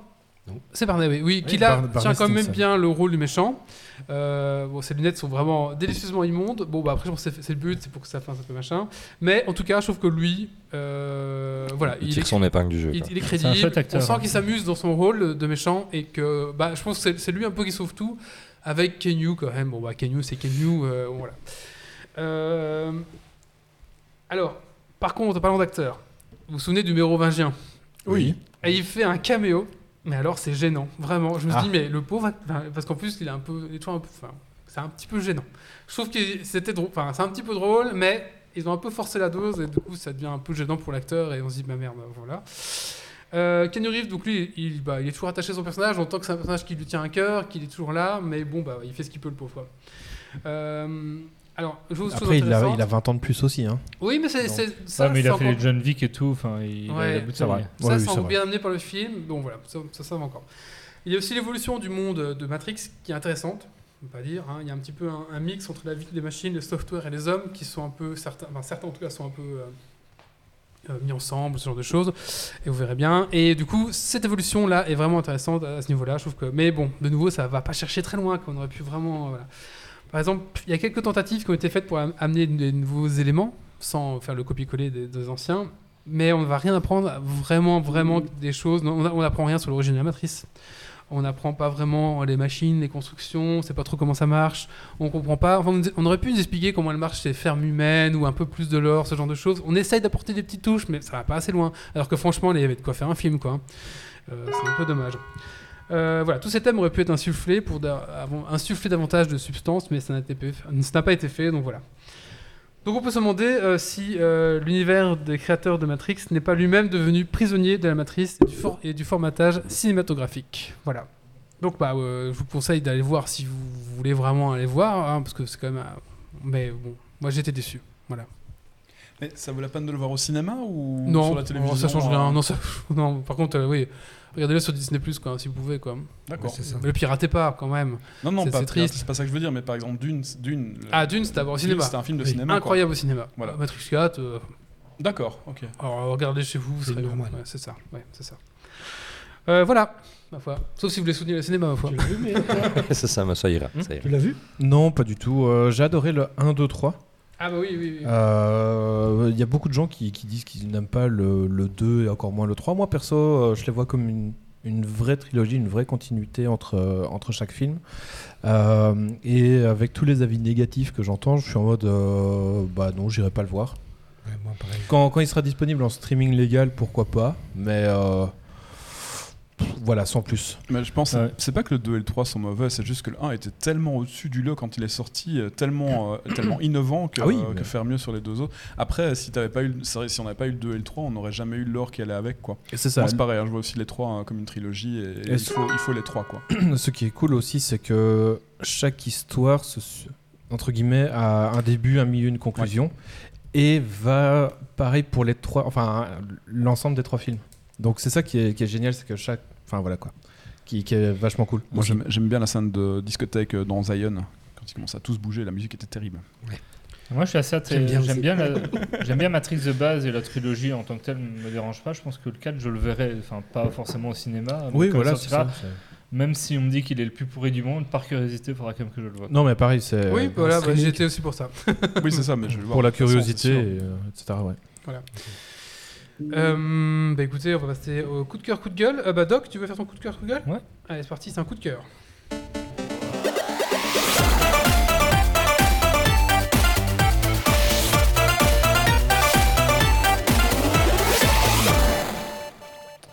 Alors moi, ce sera un coup de cœur pour The Binding of Isaac Repentance. Donc c'est le dernier DLC euh, de Binding of Isaac. J'avais euh, joué au tout premier, la toute première version, donc il y a eu un remake depuis euh, Mhm. euh, il y a très très longtemps. Et en regardant sur, Twi- sur Twitch euh, Antoine Daniel y jouer, ça m'a vraiment donné envie de m'y remettre. Et en fait, là j'ai 20 heures en quelques jours, je m'éclate sur le jeu et c'est vraiment un très très bon jeu. Enfin, si vous aimez les rock like, parce que c'est pas un roguelite, euh, vous pouvez y aller, c'est un jeu qui est excellent. Euh, si vous voulez un peu voir à quoi ça ressemble sur Twitch, il y a pas mal de gens qui le streament en ce moment parce que le DLC est sorti il n'y a pas si longtemps et c'est très très fun à regarder même si vous connaissez pas, ce- vous connaissez pas bien le jeu et voilà c'est vraiment un super jeu si vous l'avez pas encore fait euh, allez-y. Et toutes les VOD euh, de Mister MV aussi, qui est un ultra connaisseur du jeu, euh, Oui, qui, qui s'amuse à glitcher le jeu. Ah, voilà. Merci. Maintenant, on va passer à la suite. Euh, Méo, tu veux nous parler de pourquoi t'achètes des jeux Et tu joues pas? Et tu joues pas? Et j'y joue pas. Allez. Moi, je te fais un gros doudou parce que c'est pareil. J'achète plein de jeux et je joue pas avec.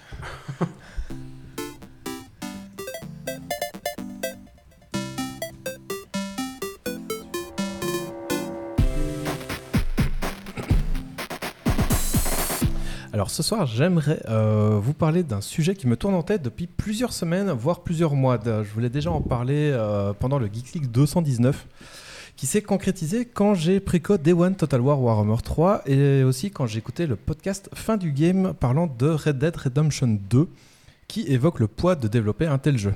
Euh, donc voilà, c'est pourquoi est-ce que j'achète des jeux et pourtant je n'y joue pas. Pen- euh, je- euh, pendant l'ada, je je faire une rétrospective complète. hein. Pendant, par exemple, l'enfance et mon adolescence, j'ai jamais eu de frustration sur les jeux vidéo. Je les choisissais soigneusement, principalement sur le critère de la durée de vie. J'ai presque toujours eu les jeux demandés. Avoir une aventure de 50 heures était génial car j'avais énormément de temps disponible. Je ne compte plus euh, mes heures passées sur la Nintendo 64, le GameCube, la GameCube et le PC. Pendant les études supérieures, les choses commencent à changer. Euh, ma disponibilité de jeux se réduit et puis euh, il y a moins de budget pour acheter les jeux. Je que t'allais dire ça grandit. Bah, C'est-à-dire qu'il y a surtout Warcraft. Ah, j'y viens, j'y viens. Euh, ceci étant sélectionné toujours avec soin pour ne pas claquer 60 euros dans une merde que l'on regrette après euh, deux heures passées sur sa PS3. Désolé, Resonance of Fate. Euh, après les études euh, vient le début d'un salaire, et sans doute dû à une frustration d'avoir euh, à sélectionner des jeux. Et ayant fait le switch PS3 vers le PC, j'ai découvert Humble Bundle ainsi que les soldes Steam. Ma collectionnite aiguë commence. Ainsi, en mode avoir le plus de jeux possible et peu importe si j'y joue ou pas. Le but est de faire gonfler ma bibliothèque Steam. J'ai plus beaucoup de temps de jeu disponible avec le boulot et de plus en plus de temps passé sur WoW, euh, exponentiel depuis, euh, depuis les études. Plus faux que le boulot, hein, en fait. oui, euh, voilà. Quand, quand tu passes 5 bah non, non, 5 heures par jour sur WoW, c'est quand même moins que, que le boulot. Bref, c'est 7-20 quoi. bref les, les jeux ont commencé à s'accumuler en mode bah c'est pas grave, je le ferai plus tard et voir qu'il fallait plus que 20 heures pour finir un jeu commençait à me rebuter pour les acheter. Actuellement, mon temps de jeu est très réduit, très, ni- est très minime, euh, et pourtant je ne joue plus euh, à, à- presque plus à WoW. Donc euh, le choix de jeu est encore plus drastique. Maintenant, je préfère les expériences courtes ou en multi avec des amis. Par exemple, Worms, j'ai dépassé les, 100, les 110 heures dessus, Among Us presque 30 heures, FIFA 2021 avec des amis où les 100 heures ont été dépassées, ou alors euh. Non, mais c'est- j'ai pas fini. Ou alors Divinity Original Sin 2 qui a dépassé les 60 heures dans une deuxième run et pas encore fini, la première ayant fait plus que 100 heures. c'est la vieillesse, hein, ça. Bref, euh, les, les petites expériences popcorn, etc. sont, euh, sont là où je, euh, je préfère mettre mon, mon argent avec la recherche d'un partage d'expérience avec des amis. Les jeux solo commencent à être très rares. Bah, C'est-à-dire que quand tu vieillis, tu préfères le casual. C'est ça. Il y a quelques années, en 2018, et la sortie de Red Dead Redemption 2, j'ai pris connaissance du crunch et j'ai commencé à m'interroger sur les boîtes qui essorent leurs devs pour sortir le jeu et si elles méritaient réellement mon argent ou pas. Après, ça pose un autre souci pour les développeurs, euh, mais j'y reviendrai plus tard. Suite à cette interrogation, vient une catégorie de jeux et de DLC que j'achète presque directement à leur sortie, alors que je n'y joue pas. Et donc voilà la, la base. Et pourquoi ça Eh bien, je pense que je cherche à féliciter les boîtes qui ne font pas cruncher leurs développeurs, qui ne les font pas bosser 100 heures par semaine, qui ne les essorent pas à 100 euh, et qui les forcent à dormir dans euh, les bureaux. C'est la pour- philanthropie alors. mais c'est presque ça en fait. Euh, c'est pour ça que par exemple j'achète tous les DLC de Total War Warhammer alors que j'ai seulement 30 heures dessus. Euh, pareil pour ceux de Stellaris, Euro Truck Simulator, etc. Euh, ce sont oui, mais c'est Désolé. oui, mais c'est parce que euh, c'est une boîte où il fait bon d'y travailler. C'est pour ça en fait. Euh, ce sont des jeux avec lesquels j'ai un affect particulier. J'ai presque 100 Mais heures sur Est-ce qu'il fait bon d'y travailler ou qu'on a juste pas encore appris qu'il crunch? J'y viens, justement. Euh, bah, par exemple, pour euh, Stellaris et Total War Warhammer, il y a des enquêtes qui ont démontré que c'était euh, vraiment de très bonnes entreprises qui vraiment ne faisaient pas le, le crunch. pour Euro Truck Simulator également. Euh, donc voilà, je fais ces achats à l'aveugle comme un peu un acte militant dans l'industrie pour éviter le crunch. Euh, mais après, il faut pas non plus punir les devs qui ont donné leur vie, saigné pour faire le jeu. Dans ces cas-là, j'attends les soldes en fait pour prendre le jeu. J'y joue quand même pas, mais euh, voilà. Ça ne sert à rien de ne pas féliciter les devs pour ce qu'ils ont fait. Mais j'estime que la boîte ne mérite pas mon argent Day One. Euh, c'est pour cela qu'il m'a fallu très longtemps pour acheter Red Dead Redemption 2 et qu'il me faudra aussi très certainement encore plus de temps pour acheter Cyberpunk, voire je l'achèterai très certainement jamais avec ce que CD Projekt a fait à ses employés. Il y a d'autres cas où euh, je décide de ne pas acheter un jeu. Comme lorsqu'il a été révélé que le lead designer de Hogwarts Legacy était un pro alt-right, antiféministe, pro- pro-Gamergate et que Warner Bros le savait. Et bien que le jeu m'intéressait et je, je voulais la- l'avoir, eh bien je ne préfère pas l'ach- l'acheter car je ne soutiens pas une telle prise de décision. Après, euh, celui-ci a quitté le projet une semaine après ses révélations, donc bah, j'ai de nouveau considéré son achat. C'est sorti ce truc? Euh, pas encore. Euh, 2023, il paraît, euh, au mieux. Donc- Tu as revendu tout ton compte du coup? J'y arrive. J'ai un code Et Monsieur Bob qui demande J'ai un compte est-ce que tu apprends est-ce que quand tu apprends que la boîte a fait du harcèlement est-ce que tu désabonnes Wow comme effect. wow effect dit Mais je, j'y Ah, viens justement à ce paragraphe-là. Laissez-le faire. Euh, c'est pareil suite au scandale qu'il y a eu chez Ubisoft et toutes les histoires de harcèlement qu'il y a eu et euh, également chez Activision Blizzard. Euh, les devs n'y sont pas forcément pour quelque chose, pas tous. hein. Il y en a qui sont, euh, qui sont euh, touchés par, par ça, mais il y, en a qui, qui, ont, euh, qui sont impactés par ce harcèlement. Les soucis chez Activision Blizzard, euh, mon abo de 6 mois court encore, donc ben, je peux pas l'arrêter parce que ben, voilà, j'ai payé pour, euh, pour 6 mois, mais je pense que je l'arrêterai, d'autant plus que l'envie de jouer à WoW euh, est quasiment nulle suite à ce qui vient de se passer. Donc je ne joue plus à WoW, de temps en temps, mais euh, presque plus. Et S'il faut une petite extension sympa. On va en reparler à la prochaine extension. le. Mais faut- en vrai, Tu sais, quand, quand on aura invité le juge pour parler de la nouvelle extension, Mais- que Méo sera tout faut... Et alors, Méo, Oui, non, mais... tu as gardé ton compte inactif Mais- Tu tu- déjà plus Sora si t'arrêtes ta payer. Mais euh, donc voilà, c'est mon envie de, de jouer à WoW est quasiment nulle. En plus, euh, le- ce patch-ci est, est chiant et avec tous les problèmes qu'il y a, ben, je, je joue à aucun jeu, euh, à aucun jeu Blizzard. Euh, par contre, Excusez-moi. non non non, la mais- vision de la matrice avec le jab qui. C'est le jeu. Quand tu cliques des abonnés, y a- y a- il y a- on s'en a pas, c'est le jab. qui- C'est Ah pas non, bien. oh.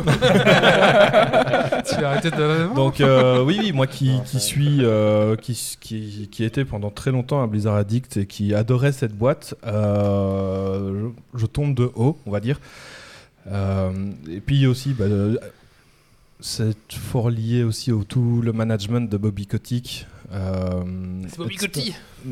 Donc voilà, il y a beaucoup de gens qui demandent sa tête. Espérons, oui, oui. espérons Ça, qu'elle, ça. espérons qu'elle tombe rapidement et que tout ce qui se passe chez Blizzard soit rapidement nettoyé. Euh, après, en effet, euh, une nouvelle extension, faudra voir comment est-ce qu'elle sortira.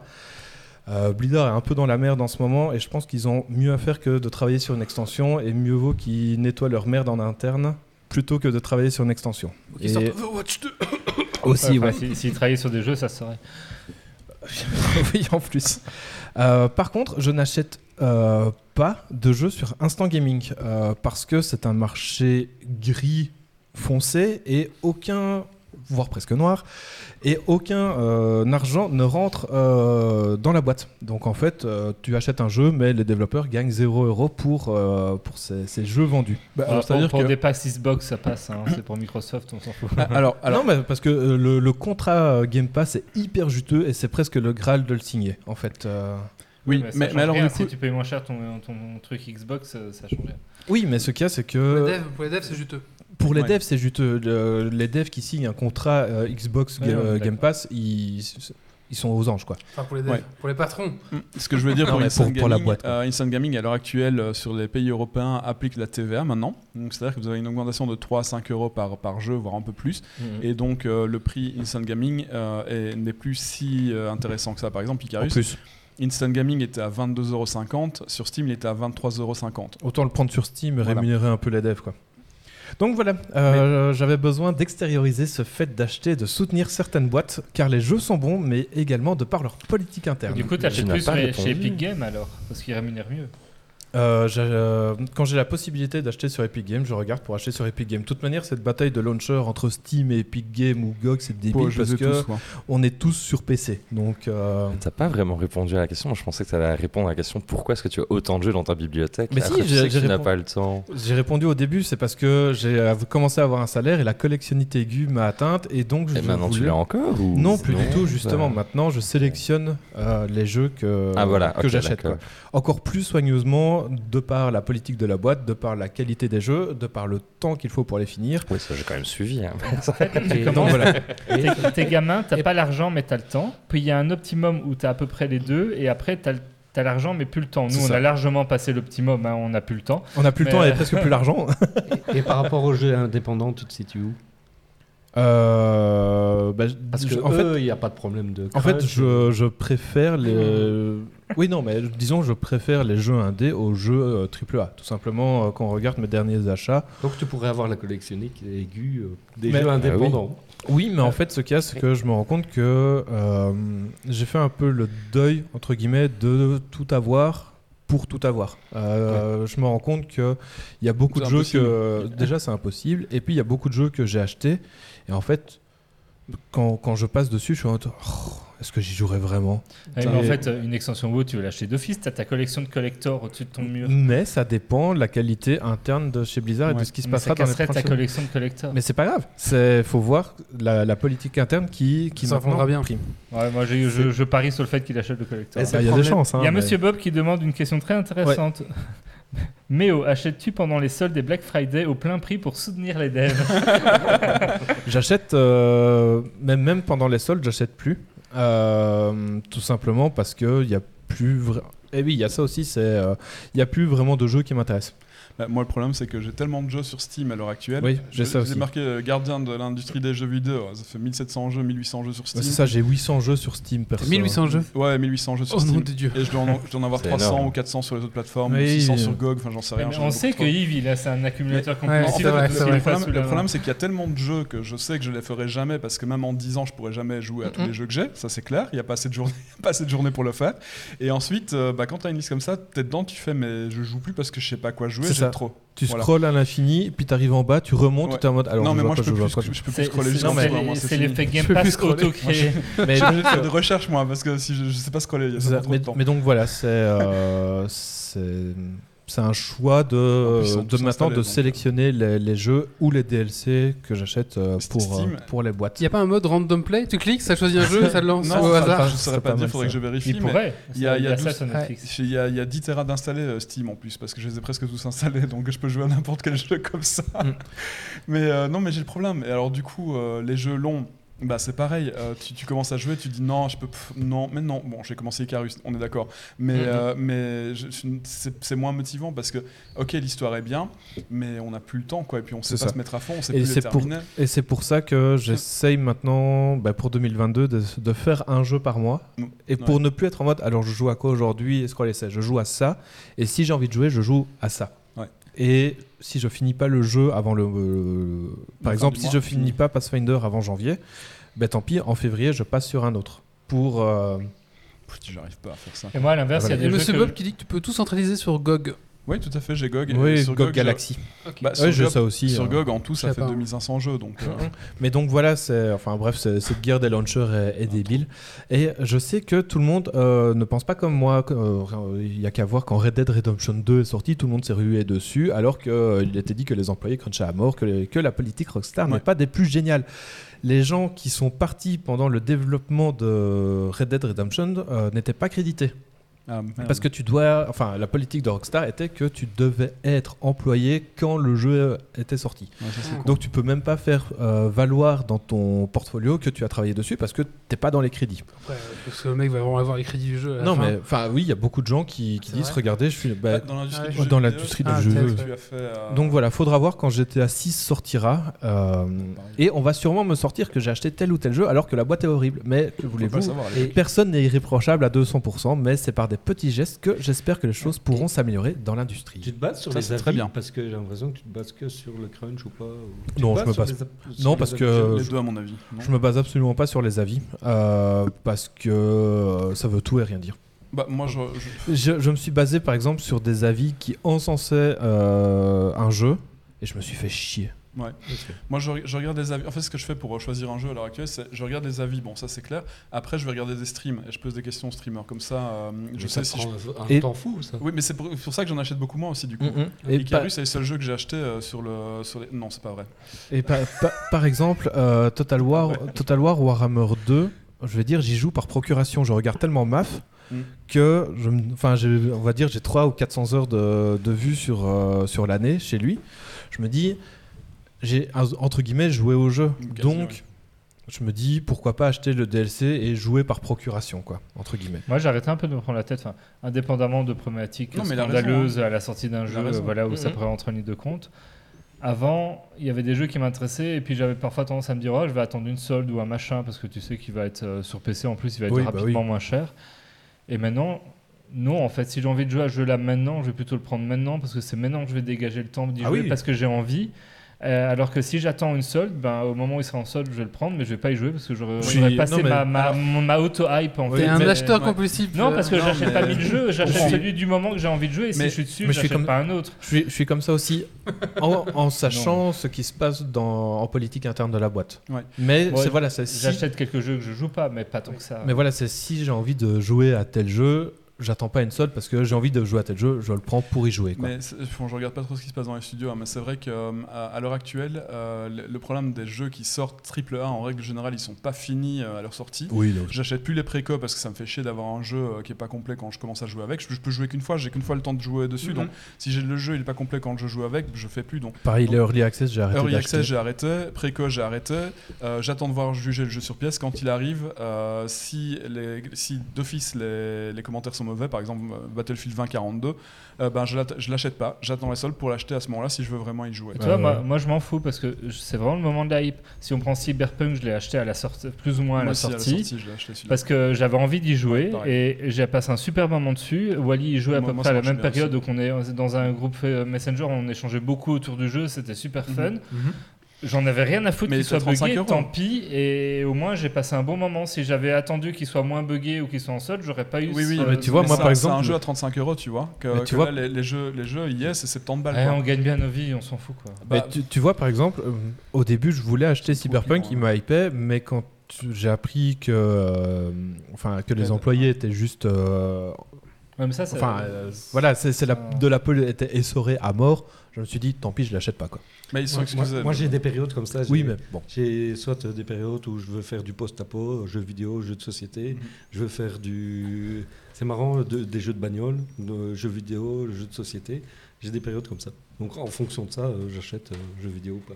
Est-ce que être geek, c'est pas au final être un acheteur compulsif et un qui, aime collectionner des choses Bah, je vais pas dire le Non, je contraire. suis pas sûr. Ouais. Moi, je, Moi, je suis pas le sûr. Non, c'est le mec qui a Non, 600, euh, pièces de- 600 jeux de société qui nous dit pas sûr. Ouais, Il y a, des thèmes, hein. euh, tu me sors un Zelda ou un Pokémon, tu peux être certain je le l'acheter. hein. Ouais, ouais, ouais. Bon, Yves, non, on va même pas en parler. Ça- J'ai acheté la Game Watch Zelda, j'avoue, j'avoue. Et la Mario. moi, je Euh, me sens que pendant les sales, si j'en achète pas 10, quoi. Mais par je- contre, je oui, le les fais. soldes, maintenant, euh, c'est plus un problème d'argent, donc euh, on s'en fout un peu des soldes. Quoi. Plus, plus le compulsif de dire c'est soldé, ça, ça m'est passé. Et puis Non, les Game Pass, maintenant, je trouve aussi, ça, ça, ça dématérialise aussi la collection. Ouais. Dans le sens où on se dit, bon, on Bah, s'en fout. Halo Infinite, euh, je passe un bon moment sur la campagne, c'est sympa, et j'aurais jamais acheté, c'est passé Ouais. dans Bah, Game moi, Pass. je vais acheter le Game Pass bientôt, du coup. Donc, euh, On va passer à la suite? Oui. Yep. Allez, on va faire un petit coup de cœur, un petit coup de gueule, et c'est euh, Titi qui s'y colle? Coup de cœur ou coup de gueule, Titi coup Euh, coup de cœur. coup de cœur, c'est parti.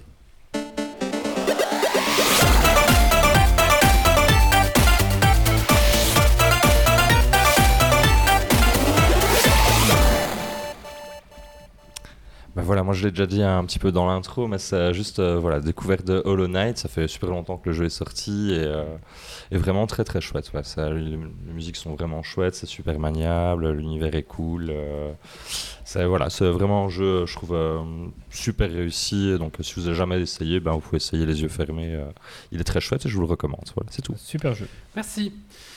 Allez, maintenant, Doc nous donne ses recommandations lecture pour l'hiver. D'accord. Je fais monsieur présentation. Je fais monsieur présentation.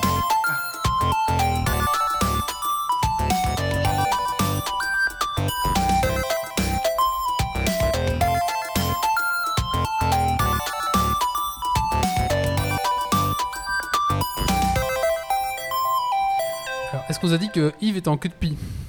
Ah oui, vous avez Peut-être. pas vu. C'est l'information importante du soir. C'est The Information. Oui, bien sûr. Alors, ce soir, trois petites recommandations de lecture qui tapent un peu euh, dans, dans tous les types. Donc, euh, les petites recos, c'est euh, d'abord Wolverine, Black, White and Blue, c'est le tout grand dessous, Yves. Euh, noir comme l'ébène, blanc comme la neige, rouge comme le sang. Alors, c'est un album sorti chez Panini Comics, un Marvel hors série qui est sorti en août 2021. Vous y retrouverez plusieurs histoires indépendantes de Wolverine, donc comme personnage central, autant des plus origines historiques que des arcs plus modernes. Euh, Il n'y a, pas de lien entre elles. Alors c'est vraiment les, les Wolverine, mais il y a eu aussi d'autres types euh, du même genre, genre on a eu des Batman Black and White ou ce genre de choses. C'est souvent des albums découvertes puisque chaque chapitre, chaque histoire est dessinée par un auteur différent et euh, scénarisée par un scénariste différent. Et, donc ça permet vraiment de, découvrir plein d'artistes euh, différents, euh, souvent des grands noms dans les albums. Alors celui-là, en plus de ça, c'est un particulièrement bel objet puisqu'on est dans un très grand format, très proche de la BD, avec des couvertures euh, souples mais de qualité. Le noir, blanc et rouge ici, donc couleur du sang, qui rend très très bien avec le personnage de Wolverine. J'avais eu un black, white and red pour Harley Quinn, mais qui rendait moins bien euh, que celui-là. Et donc on est vraiment à la fois sur un, une un album qui est très chouette, mais aussi sur une édition qui est très très chouette. Donc voilà, si vous aimez ne serait-ce qu'un tout petit peu Wolverine, vous pouvez euh, foncer dessus les yeux fermés. Alors, deuxième recommandation, euh, c'est la petite boîte en, dessous, ce sera Mashal, qui est du coup un manga édité par Kaze. L'auteur c'est Hajime Komoto, euh, c'est son premier manga. Alors c'est une série en cours qui a débuté en avril 2021, on est au sixième tome actuellement. Alors là on est dans un monde de magie où les sans pouvoirs sont simplement exécutés hein, euh, et la magie gouverne le monde. Les, mages puissants sont les, mages qui ont un rôle élevé dans la société. Le héros, Mash Burn Dead, qui est un peu stupide et sans magie, qui va être sauvé à la naissance, va se cacher toute sa jeunesse et va, euh, en s'entraînant physiquement, développer une force herculé- herculéenne. Bien entendu, il va être découvert et pour sauver son père adoptif et sauver un peu sa peau aussi, il va être contraint de rentrer dans l'école de magie d'Easton pour devenir un élu divin. Alors un élu divin, c'est le meilleur élève de l'école. Euh, donc pas facile de devenir le meilleur élève de l'école de magie quand on n'a pas de pouvoir soi-même. Alors il va évidemment utiliser ses muscles pour contrer ses sorts et pour réaliser des exploits dignes d'actes magiques eux-mêmes. C'est un peu le patchwork du shonen, avec de fortes influences très diverses mais très lisibles. Euh, dans le match un peu stupide mais très musclé qui défonce tout à coups de poing, on, on ressent très fort une influence de One Punch Man. On a, on a vraiment de, de ça qui ressort. Le monde de magie, l'école de magie avec euh, les dortoirs, on est évidemment euh, dans une inspiration à la Harry Potter. Les pouvoirs magiques, alors pour pas spoiler sans développer plus, font très fort penser à Bleach. Tu es un haltérophile, Harry. Caractère euh, enfantin du héros et son côté un peu simplet fait un peu penser à One Piece. Le groupe de méchants fait un peu penser à la Katsuki de Naruto. Donc on a vraiment un peu le patchwork de tous les shonen qui ont, qui ont marché récemment. Alors au niveau de mon avis, c'est le premier tome, j'étais assez sceptique. Alors euh, on me les a offerts à Noël, donc j'en ai reçu plusieurs d'un coup. Naruto, ça. Et le héros n'est clairement pas le truc le plus intéressant de l'histoire. Son bac, en tout cas jusqu'ici, est relativement peu développé. Et notamment dans le premier tome, on a un humour un peu euh, qui vole pas très haut. hein, Vraiment un peu style d'humour à la One Punch Man, ce genre de choses. Et si je n'avais eu qu'un tome, je ne sais pas si j'aurais continué. J'en avais plus, alors j'ai continué. Et à partir du deuxième tome, j'ai vraiment été absorbé par l'histoire. L'univers devient très attachant. On a envie de comprendre ce monde, cet univers, cette société qui fonctionne avec de la magie. On est aussi curieux de voir comment Mash va réussir à se sortir de ces situations qui ont un côté très nanardesque, mais euh, qui sont euh, de plus en plus intéressantes et de plus en plus fun à suivre. Alors, si vous aimez les mangas, que vous avez aimé One Punch Man, que vous aimez Harry Potter, vous pouvez vraiment y aller euh, les yeux fermés. Par contre, évidemment, si vous êtes allergique au shonen euh, et à ces plus grands clichés du shonen, parce que ça les reprend tous, passez votre tour, ce manga-là ne sera pas pour vous. Mais si vous y êtes intéressé, passez le premier tome, ça vaut le coup de s'y attarder un peu plus que ça. Je crois que je suis un bouffe, je suis à fond dans les shonen. Ça me dit bien, moi, cette histoire-là. Bah, bah, tu peux l'emprunter si tu veux. Non, je Alors, dernière recommandation. euh, Non, euh, collectionner. les magazines, hein, c'est- tout acheté. Geek achète, ouais. Magazine Non, de non, science. euh, bon, euh, Euh, magazine de science qui n'est pas Science et Vie, euh, puisque ce sera le magazine Epsilon, euh, qui est un nouveau magazine scientifique, puisqu'il a démarré en juillet 2021. C'est un mensuel plus quelques hors-séries. Euh, ici, on est au numéro 7.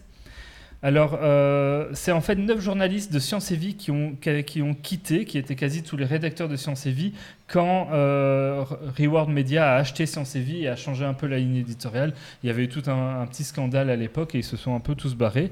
Et c'est eux qui ont créé ce magazine-là. Donc on a euh, un, un des magazines... Un très beau titre ici trouvé. de- euh, Caresse la découverte d'un nouveau sens. On a un magazine de qualité euh, avec une petite rédaction indépendante et qui fait un très gros effort de sourcer les références euh, de ces articles, d'où viennent ces informations, ce que ne fait pas forcément Science et Vie et ce qui est fortement dommage. Euh, en janvier euh, 2022, euh, par exemple, le dernier euh, numéro en date, on a un dossier si la Terre était unique, une enquête sur le paracétamol, l'alerte, de grandes histoires, donc les caresses qu'il a trouvées, nanotechnologie, il sculpte dans un grain de sable, Pueblo, anatomie de l'effondrement, baleine, elles vous font tourner, enfin plein de sujets intéressants. Un hors-série sur le futur euh, qui est celui qui est en cours actuellement, euh, qui est très très sympa avec euh, une direction artistique, un style graphique à l'intérieur qui est très rétro, SF, qui est très très chouette. Euh, donc c'est disponible soit en kiosque, soit à l'achat sur leur site web, ça c'est récent, ils l'ont activé récemment, soit simplement en abonnement. Donc euh, si vous aimez la science euh, et de base science et vie, ben, ça peut être une très très bonne alternative. Surtout qu'ici vous êtes sur un petit magazine indépendant, les, rédactions indépendantes c'est de plus en plus rare et, là un peu comme Méo en militantisme, je, machin, ben, je trouve ça intéressant de soutenir ce genre de rédaction. Et donc je ne, c'est un magazine que je ne peux que vous conseiller. Bah, il y en a au moins un des trois que je vais acheter. Je pense que je vais prendre le hors-série. Ouais, vous pouvez faire Voilà. tourner si ça intéresse. Bah voilà, donc euh, votre petite lecture euh, de janvier. Si jamais euh, ça vous intéresse. Merci Doc. Merci Doc. Avec plaisir. Un peu de tout en plus, ça, ça qui est bien. Ça qui est... Euh, ah bah regardez, le Yeti s'est emparé de Epsilon, c'est ça ça je Ouais. jetais un petit coup d'œil. Ouais, c'est ça. Euh, bah écoutez, on va passer au coup de cœur, coup de gueule. Euh, Yves, tu fais le tien? D'accord. C'est un coup de gueule, toi. hein Cœur. Cœur, cœur, cœur.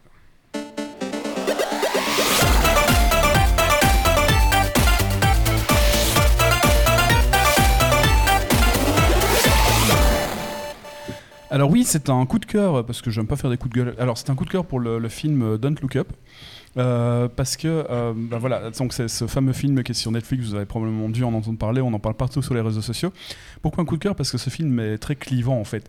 Euh, c'est clivant parce que euh, c'est une satire du monde réel et puis voilà, c'est pas un film catastrophe comme beaucoup le pensent. Si vous allez le regarder, il faut le regarder, regardez-le comme un idiocratie. Et euh, idiocratie, allez le voir aussi si vous l'avez pas vu, hein, ça vaut la peine. Euh, mais ne, ne le regardez pas au premier degré, ce n'est pas un film catastrophe, c'est pas Armageddon. Voilà. Ah non, non, c'est juste un, un film de reportage actuel. non, mais parce que je, dit, je me suis bien amusé pendant la semaine parce qu'il y avait euh, pas mal de, de réponses sur les forums. Forcément, le film est clivant, il y en a ceux Alors, qui l'ont. Yves s'éclate à répondre sur tous les commentaires débiles sur Facebook. Euh, Parfois, vous Tout êtes fait. ami avec Yves et vous voyez des trucs qui Ah oui, moi aussi. qui n'a rien à voir. Pas possible, C'est parce que Yves a mis un commentaire. quoi, pourquoi cet article dans mes flux Et là, je vois la réponse de Yves. Yves, Alors, Yves- Yves va Alors, commenter. Il rentre dans des Voiture débats. électrique, nucléaire. euh, Bon, un peu tout, hein. Un peu tout, c'est vrai. Mais chaque fois, c'est- débattu, c'est tenu. Hein. Mais euh, tu dois passer et- beaucoup de temps. Yves. Et surtout, ah, les mecs, ont rien à branler derrière. Et je comprends pas pourquoi tu perds ton temps à ça. Parce que- Parce qu'ils s'en foutent en fait. Et- oui, t'as des commentaires, c'est de la merde. Et Yves, alors non, ce n'est pas de la merde, parce que voilà en trois points ma théorie. Un, deux.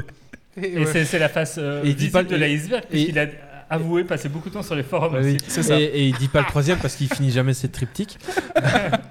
et, Ah non, euh, non, et- mais Évidemment qu'il n'a pas le temps de jouer ses 2800 jeux. c'est euh, ça, c'est pour ça. Non, mais c'est parce que, en fait, euh, j'ai- j'ai- j'aime. J'aime bien discourir et c'est c'est Ouais. assez marrant de, de- quand tu tombes sur de bonnes personnes. Ouais, bah, sauf que sur Facebook, c'est assez rare, non? Ça arrive parfois. Non, non, ça, Parfois. ça arrive parfois. Tu as de bons débats, tu peux suivre de bons débats. Sinon, on peut dire que c'est vrai que c'est relativement, euh, euh, je veux pas dire simple, mais, mais Basique. basi- parfois oui, ça, ça va pas très loin. Mais quand je tombe sur les bons, oui, c'est- ça vaut, ça vaut de- ça fait de très bons débats et puis on, ça permet d'élargir les horizons en fait. Donc c'est vrai que c'est vrai que je débat beaucoup sur Facebook. Mais là, pour revenir à Don't Look Up, c'est parce que euh, euh, il y a des gens qui l'ont pris au premier degré, donc on me dit ouais, la, la direction est merdique, les acteurs savent pas jouer, je comprends pas comment euh, DiCaprio euh, se retrouve là-dedans.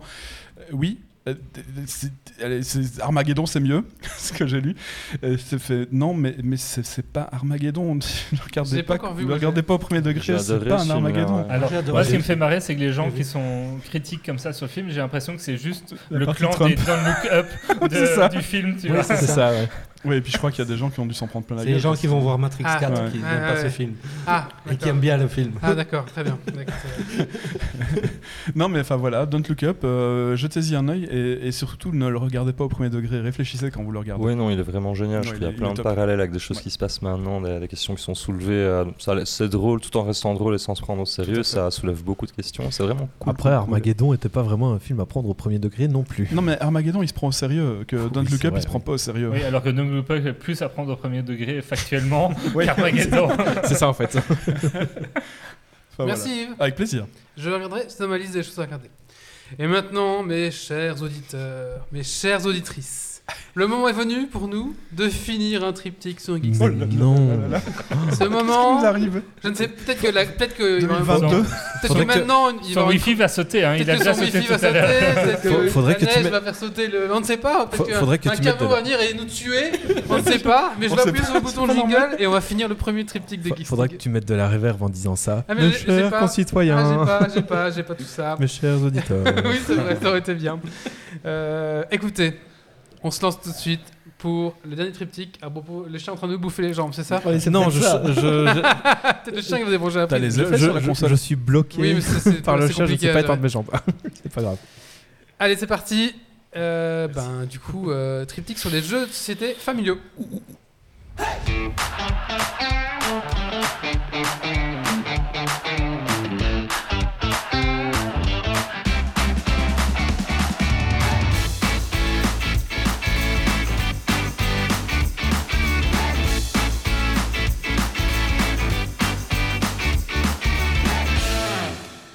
Je vais finir le triptyque euh, sur les types de jeux euh, qui m'avaient été demandés par Grumpy euh, pour un petit peu savoir de quoi je parle quand je parle jeux de société.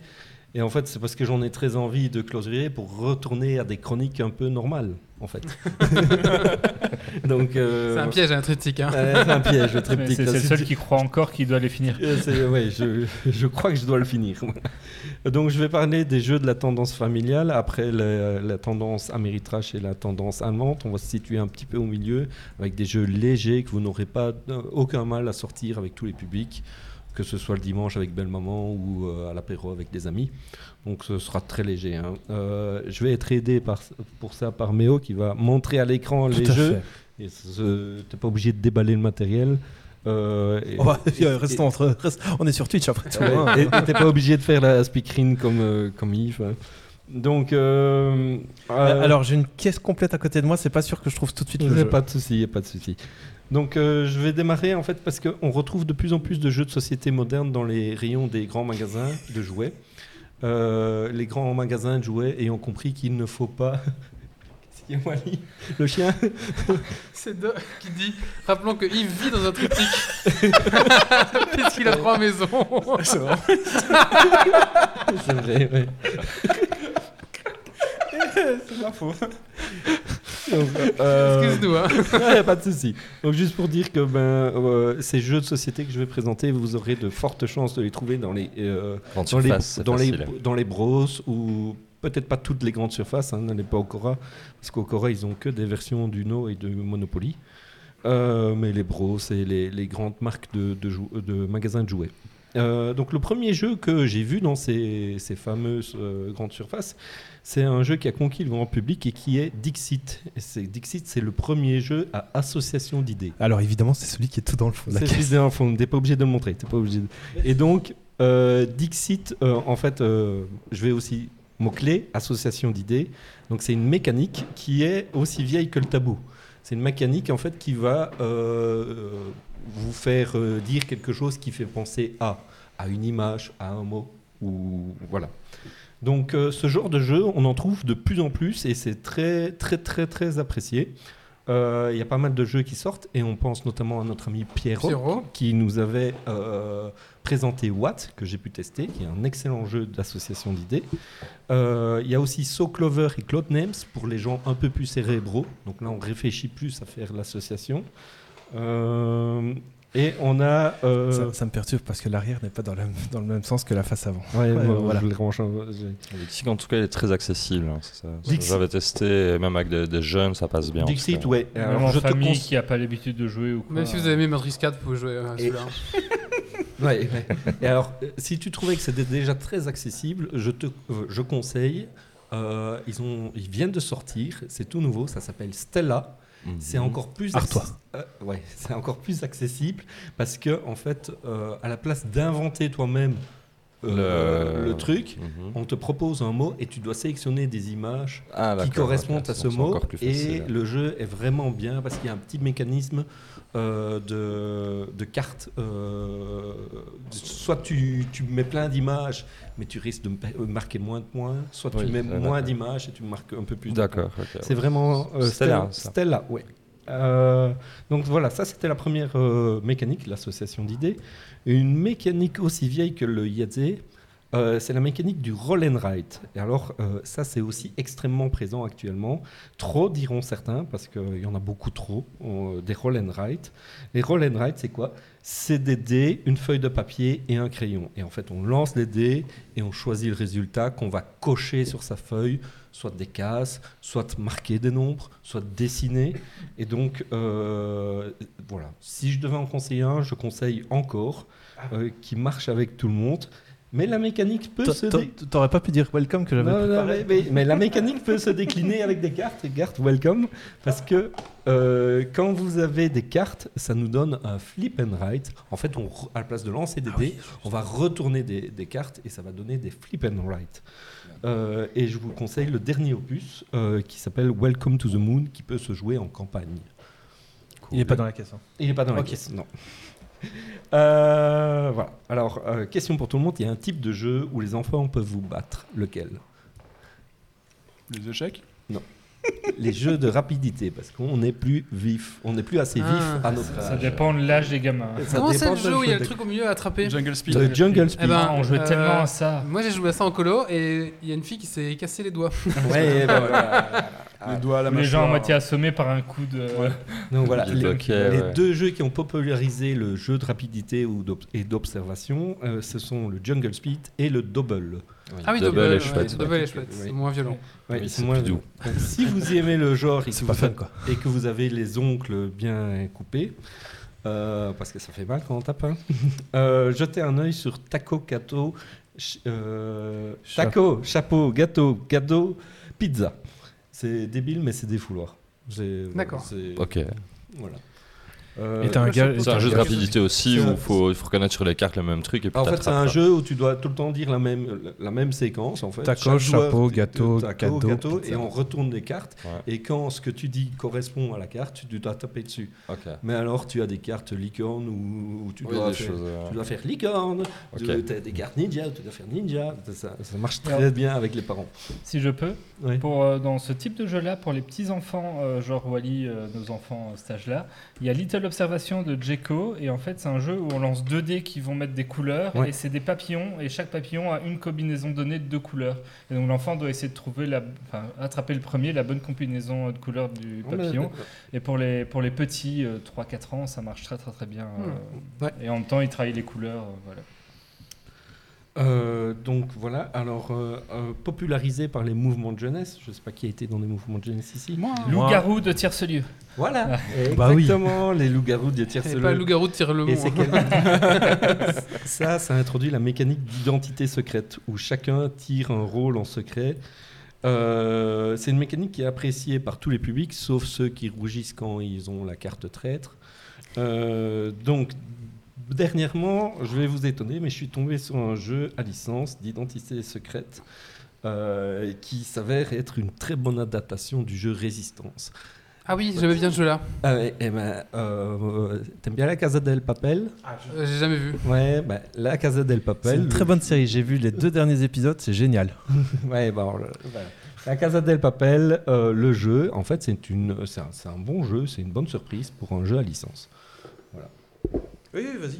Et euh, mais dans le, dans- plus sérieusement, euh, dans le genre, il y a aussi Wanted, c'est un grand classique euh, ou Bank euh, avec les westerns. Oui, Bang, c'est cool. C'est cool, voilà. C'est un peu long parfois. Oh, ça dépend. S'il y a une dynamique qui tourne mal, Ouais. ça va vite. Mais moi, mon préféré dans le genre, c'est Shadowhunters. Donc, si t'aimes bien Bank, euh, Shadowhunters devrait te plaire. Te plaire. Te plairait. te plairait. Te plaire. Voilà, Shadowhunters. Shadowhunters va bientôt être réédité, donc euh, c'est Ah. peut-être l'occasion de, de, De- de de- l'acheter. Bon, en effet, faudra peut-être déménager, Katz. Euh, voilà, alors euh, pour définir un style particulier, la sphère ludique, donc les, les gens qui sont sur Internet ont défini, ont inventé un terme en francophonie, c'est le jeu de fils de puterie. Le fils de puterie. Donc c'est le jeu d'enfoiré en fait. La mécanique c'est faire des crasses à l'autre. Euh, donc là il faut faire un peu plus attention au contexte familial. Ce type de jeu léger passe moins bien que quand on est entre nous, entre potes, entre amis. J'ai joué à un jeu où. euh, Avec des nains. Non, il y a, il y a un monstre, qui- il y a une pile de monstres, il y a un monstre qui apparaît et on doit le buter avec des cartes actions, on en a 7 en main et on a des cartes qui font des, des valeurs. Oui. Et j'ai oublié le nom du jeu. Et c'est aussi un jeu de fils de puterie parce qu'en fait.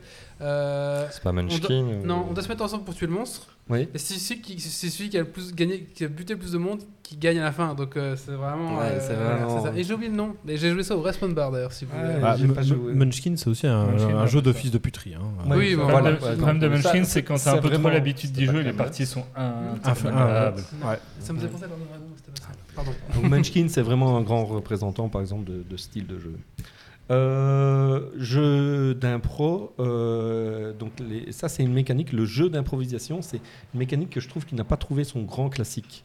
C'est euh, un jeu court qui demande aux joueurs d'improviser sur un thème spécifique, parfois avec des contraintes comme faire l'accent belge ou voilà. je trouve que c'est pas accessible à tout le monde l'impro. c'est pas accessible à tout le monde, mais euh, voilà. Je sais pas si tu te rappelles, moi en secondaire, il y avait un prof qui sortait un jeu qui s'appelait Carabistouille et qui a été renommé en Non-Sens. Euh, moi, je euh, connais. euh, Il était une fois. Il était une fois, par exemple, c'est un Aussi. jeu Ah oui, d'improvisation. Où tu as des cartes et tu dois raconter une histoire. Et si quelqu'un dit un élément que, de carte que tu as en main, tu la poses et tu prends la main sur l'histoire. Ouais. Il y a toutes Voilà. euh, des sets de dés aussi où Oui. pour les jouer, tu es censé faire une histoire Story, sur ouais. base, euh, Et Dice Story. Et en parlant de dés, il y a aussi comment j'ai adopté un GNU, qui est un jeu en fait où euh, tu lances un dé pour juste te lancer. Donc euh, tu peux lancer un dé par exemple et me dire le résultat, euh, vas-y. Et, et- et je vais continuer ma chronique avec le résultat du dé. Hélas. Hélas, euh, hélas, euh, j'ai découvert un jeu euh, récemment d'improvisation qui m'a fait perdre beaucoup d'amis, qui s'appelle Complot facile pour briller en société. C'est mon coup de cœur du moment. Désolé, Wally, je fais des coups de cœur dans, tes chroniques, dans mes Pas de soucis, hein, pas de soucis. Voilà. Euh, donc c'est un jeu fait par les auteurs du même site où vous devez en improviser le meilleur complot euh, mondial. Donc Ah, c'est gay, ça. ah, c'est- c'est c'est super chouette. Mais bon, c'est pas à jouer. C'est tellement actuel. Et, mais c'est pas à jouer avec tout le monde. hein. J'adore ce compte Twitter, complot facile. Ah, Vraiment. si je joue avec des anti-Covid, ça peut. Voilà. Est-ce que le jeu dépasse vraiment la réalité? Ah, C'est ça. le problème. C'est très sympa. On pourra en faire une partie euh, à la fin si- s'il n'y a pas trop de neige. Il y a Euh, 10 cm de neige dehors. oui, ça ouais. Ça, ça, ça tombe. euh, Après, j'ai vu les, les salles passer sur l'autoroute. donc, euh, un une autre mécanique. euh, je suis assez long, hein, je sais. Euh, Non, c'est- bien, c'est bien. En plus, c'est cool. Ceux qui n'ont pas de ludothèque, euh, ça Ouais. fait quelques pistes. Voilà. Oh oui. Et c'est pour le- euh, définir les termes, hein, les mots-clés. hein. Par exemple, un mot-clé, c'est les jeux de bluff. Donc, euh, par exemple, euh, c'est, euh, pour moi, le jeu de bluff, il marche très bien parce que c'est toujours assez grisant de regarder quelqu'un dans les yeux et de lui dire ceci est une mouche, alors que je lui présente une araignée face cachée. Je déteste Vrai ou faux Voilà. Euh, Je suis très mauvais à ce genre de jeu. Voilà. C'est pas que je suis mauvais, c'est que je déteste. Euh, donc, euh, c'est ça le dépend avec principe qui tu joues. C'est le principe du poker des cafards. Le poker des cafards, c'est un jeu qui marche toujours. Donc ici, c'est Kakerlaken Poker. C'est un jeu. bah, c'est le principe ici. hein, de poker. Ouais, on, on, on essaye de bluffer l'autre en lui présentant des, des animaux qui sont parfois pas, pas les bons. Euh, à ne pas confondre le bluff avec le double guessing. Et ça, c'est un autre terme. Qu'est-ce que le double guessing? Le double guessing, c'est le petit processus intellectuel qui consiste à réfléchir à ce que l'autre va jouer de prime abord ou en essayant de vous bluffer pour jouer, pour le contrer. C'est, je sais que tu Hmm. sais que je vais, je vais jouer ça, donc je vais jouer ça. Donc, euh, c'est un- malheureusement, bon, cette mécanique, elle est assez intéressante parce qu'elle prépare le joueur au jeu de cartes plus complexes. À Magic, par exemple, on fait tout le temps ça. On réfléchit tout le temps au, au jeu de l'adversaire. des on jeux un peu anticipe. stratégiques, euh, c'est ça que tu Star- fais. Starcraft Ouais. Voilà. jeux stratégiques. Oui, oui, bah oui. Mais cette mécanique, elle est plus, elle est en perte de vitesse pour l'instant. Euh, Il n'y a pas beaucoup de jeux qui en font leur mécanique principale. Du coup, moi, j'ai que deux vieux exemples à Mais ça doit donner. peut-être moins plaire aux joueurs de dire Ah, je sais que tu sais que tu vas faire ça, donc je vais faire ça, mais l'autre. Oui, peut-être. Mais bon, euh, il y y a aussi euh, souvent ce qui se passe, c'est qu'on a des lieux sur, euh, sur- au centre de la table et on, on décide quel lieu on va aller. Et malheureusement, on essaye d'aller toujours sur le lieu où on pense qu'on sera tout seul. Et parfois, on se retrouve à 3-4 sur Ah le même lieu. Mais ça, c'est par exemple le double guessing parce qu'on essaye de réfléchir où vont jouer les Mm. autres. Donc, euh, mais il y a quand même un- deux jeux que je voudrais que moi je conseille, si vous savez les trouver, ils ne sont plus édités, mais si vous savez les trouver en brocante ou quoi que ce soit, c'est Fourberie chez Bombix sur le thème du théâtre et Sneak and Snitches chez CGE. Ça, c'est un jeu en anglais. Et pour moi, ce jeu n'est pas très connu, mais c'est euh, de Vlatash Fatil qui a fait pas mal de bons jeux. Et c'est un excellent jeu de double casing.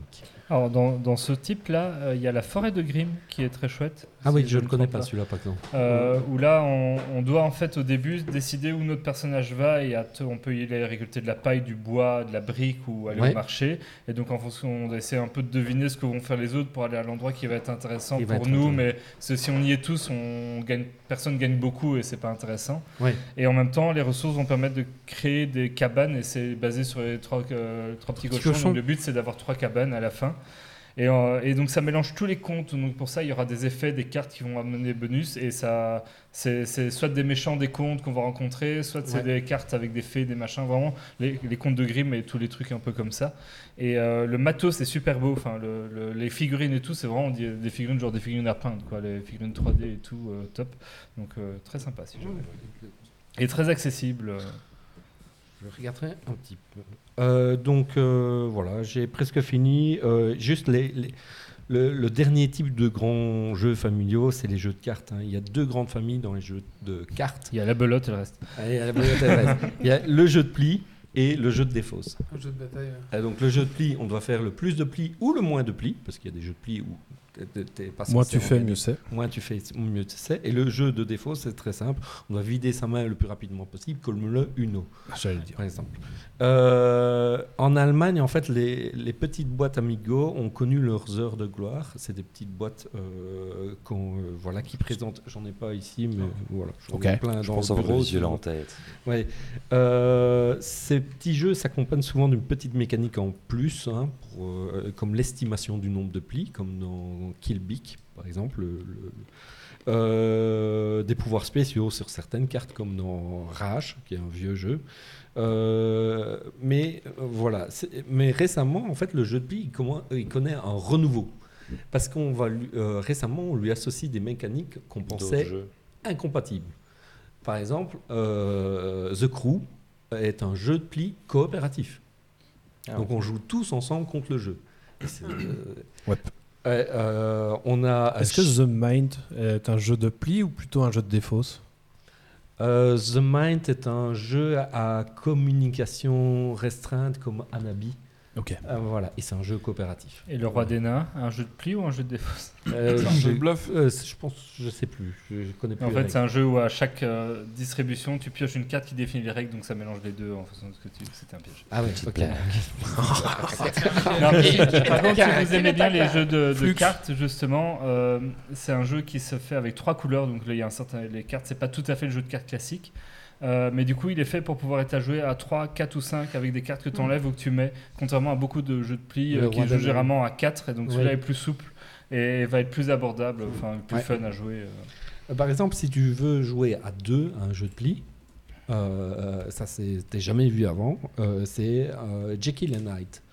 Jekyll and- versus Hyde, c'est un jeu de pli à, à deux joueurs où il y en a un qui incarne Jekyll et qui doit équilibrer le nombre de plis remportés par les deux joueurs, et un qui incarne Hyde et qui doit euh, euh, déséquilibrer, c'est-à-dire soit perdre tous les plis, soit de gagner tous les plis.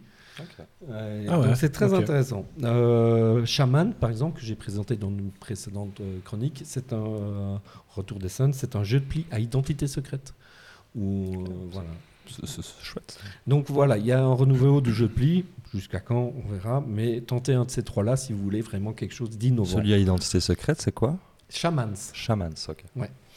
Euh, eh ben, si vous voulez rester plus classique, je vous recommande deux petits jeux. Euh, Papayou, qui revisite la Dame de Pique, euh, bien connue euh, des quarantenaires informaticiens qui sur Windows 98. hein, Ah oui, oui, oui, d'accord.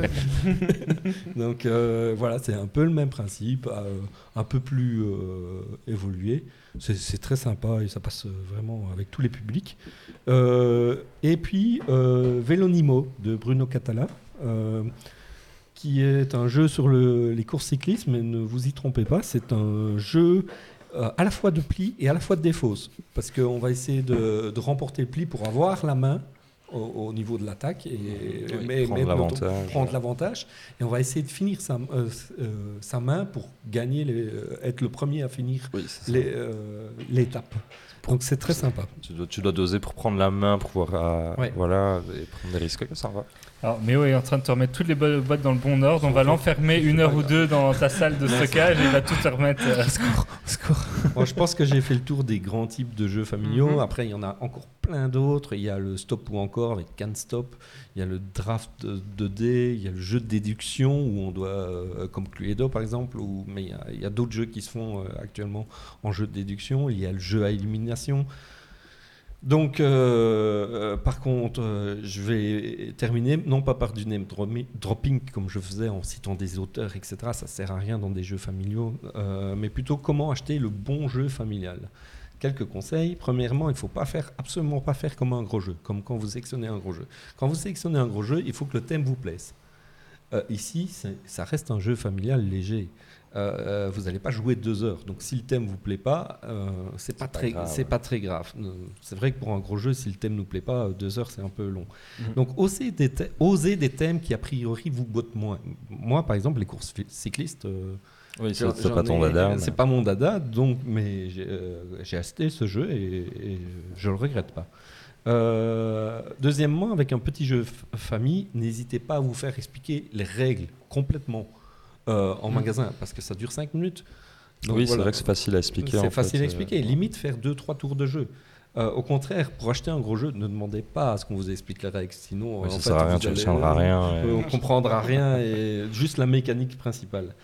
Ensuite, achetez en fonction de vous et de votre groupe de joueurs. Dans le cadre euh, famille ou amis, donc là j'ai présenté plusieurs types. Il y en a un qui vous peut-être vous tente un peu plus. Vous aimez peut-être plus le, bluff, l'identité secrète, et, et peut-être que vos amis euh, aiment aussi ça. Mais si vous êtes le seul à oser prendre la parole, n'achetez pas un jeu d'impro. Si vous ne prenez pas un jeu à identité secrète, si euh, Stacy déteste les trahisons. Oui.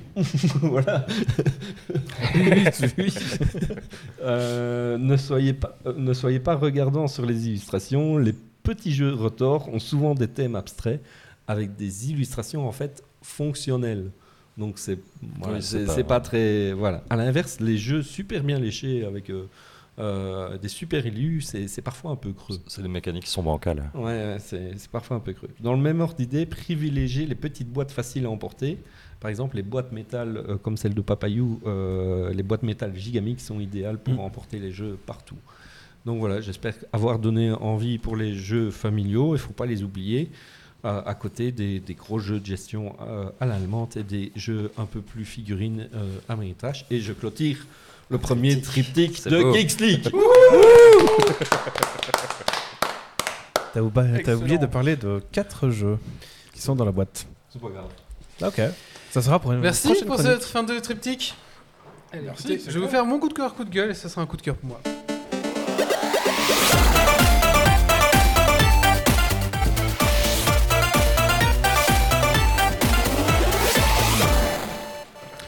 Mon coup de cœur, ça sera euh, la saison 4 de Cobra Kai. Donc, si jamais euh, vous ne connaissez pas Cobra Kai, en fait, le principe c'est que euh, donc le, film Karate Kid, on suivait euh, Daniel San qui, faisait toutes ces évolutions euh, contre le karaté, contre Johnny, qui était le méchant. Et dans Cobra Kai, on suit Johnny qui a évolué euh, 30 ans, 40 ans après. Et du coup, on voit ce qu'il est devenu et du coup, on voit l'histoire, mais de son côté. Donc c'est vraiment intéressant. Et du coup, bah, là, c'est la saison 4 qui vient de sortir. Euh, moi, j'ado- j'adore hein, vraiment. euh, c'est pas, pas pas une réalisation de fou, mais euh, l'histoire, tout ça, moi j'aime bien. Et moi, c'est ma petite Madeleine de Proust quand je regarde ça. Je rigole bêtement parce que les personnages me font rire. Je trouve ça attachant. Voilà, c'est, pas sensationnel, mais je trouve le film attachant. Et, euh, et je trouve ça dingue que des acteurs, même qui étaient un peu bidons, maintenant, euh, 40, ans, 40 ans plus tard, ils ont un charisme et ils, jouent vraiment bien. Euh, voilà, et tout ce petit truc fait que c'est vraiment une bonne série. Je vous le conseille si vous n'avez jamais vu. La saison 4 et dans, elle continue dans le fil qui le suit. Quoi. Donc voilà. Euh, maintenant, c'est vrai qu'on connaît un petit peu moins les personnages, on les connaît, et je trouve que parfois c'est un peu redondant parce qu'ils tournent, ils tournent un peu rond, mais bon voilà, c'est toujours sympa. Il y a un petit ventre mou dans la saison 4, mais euh, passer le ventre mou, c'est excellent. Mais je vous conseille vraiment, vraiment fort. Voilà. Qui, qui a déjà vu Cobra Kai? Moi, mais pas la dernière saison. Moi, j'ai revu deux ou trois saisons, je sais plus. Ah, c'est un truc qui m'a jamais intéressé. C'est parce vrai? que J'ai jamais vu le film. Bah, Regarde le Je film. l'ai vu une fois. Mais Ouais, bah si t'as vu une fois, ça peut suffire. Mais enfin, c'est- assez drôle. Franchement, c'est bien. Faut, faut, faut y aller. Allez, Yves, dernier- dernière chronique de la soirée.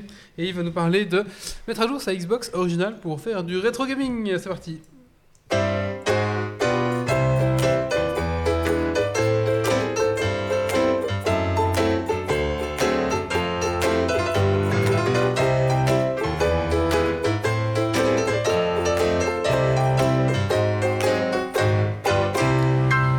Et oui, vous avez une vieille Xbox originale, la toute carrée avec la grosse croix dessus, et euh, vous savez pas quoi en faire, vous vous dites je vais peut-être bien la, la vendre sur internet.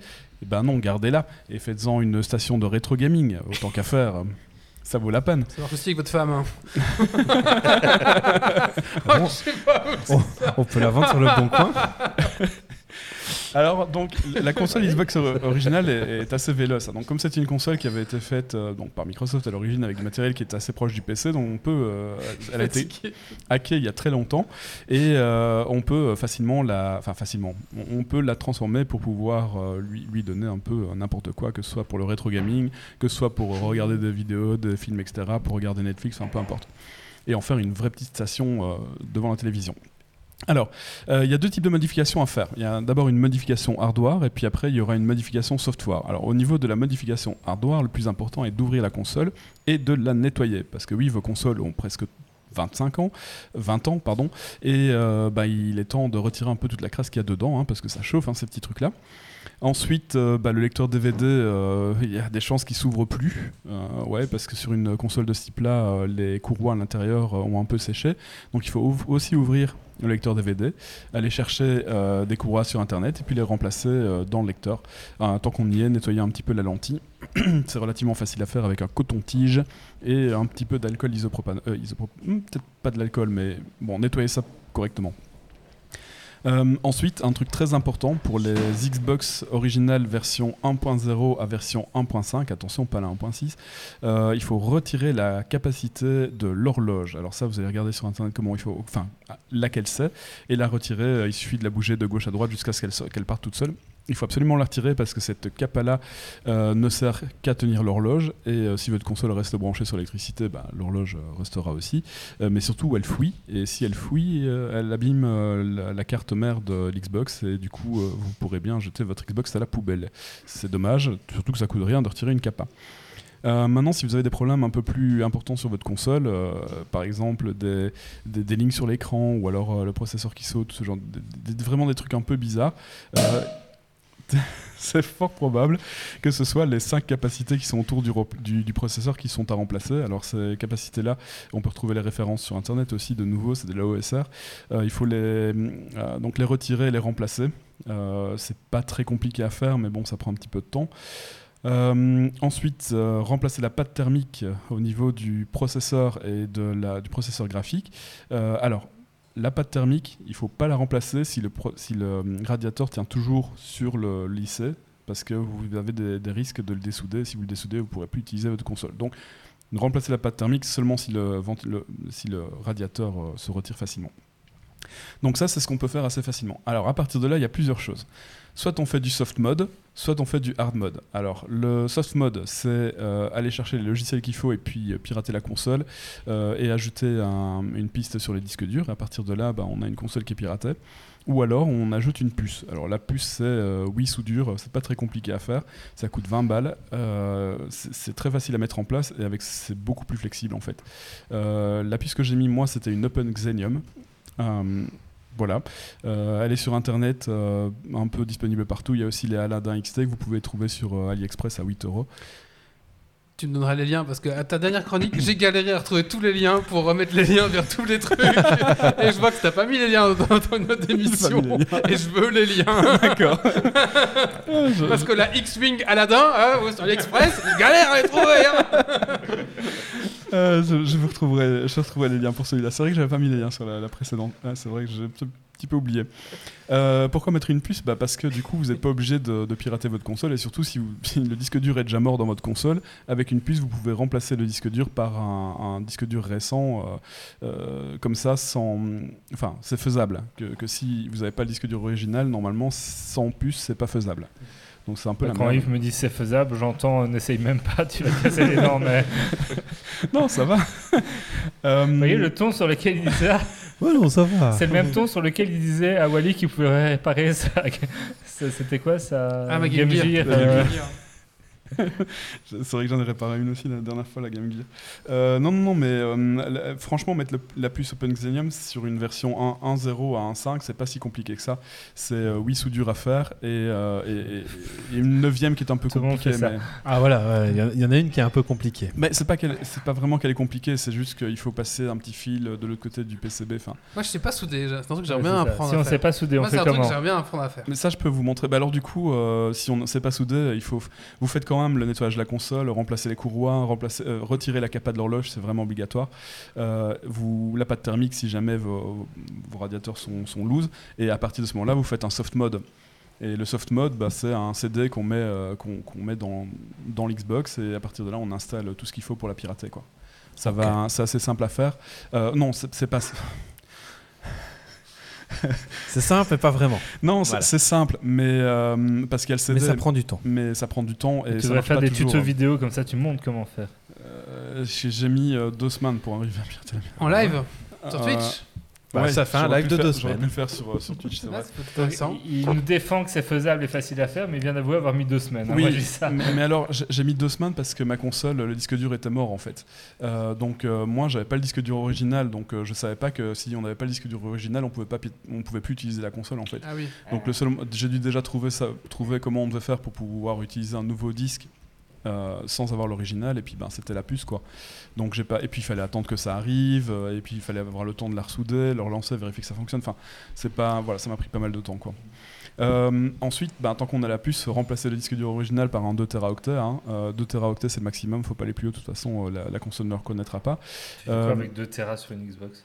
Ben justement, on va y venir. Alors pour ça, il vous faudra un adaptateur IDE to SATA. Donc un- on branche le câble IDE dedans, ça ressort en SATA, on branche ça sur les disques durs, ça marche nickel. Euh, ça marche nickel si vous prenez du StarTech. Euh, alors c'est ça coûte 22 euros, c'est le plus cher des adaptateurs IDE to SATA, mais euh, les autres, il y a des chances que ça marche pas. Vous devrez en acheter peut-être deux ou trois avant de trouver le bon quoi. Donc bon, allez directement sur, sur le, le haut de gamme au moins, comme ça vous perdez pas votre temps quoi. Le disque dur, bah, il faut un disque dur euh, de 2 Teraoctets, euh, genre Toshiba PCP 300, c'est un disque dur à 45 balles. Euh, et ensuite un câble IDE ATA 66, 100 ou 133, c'est les vieilles nappes mais en 64 fils.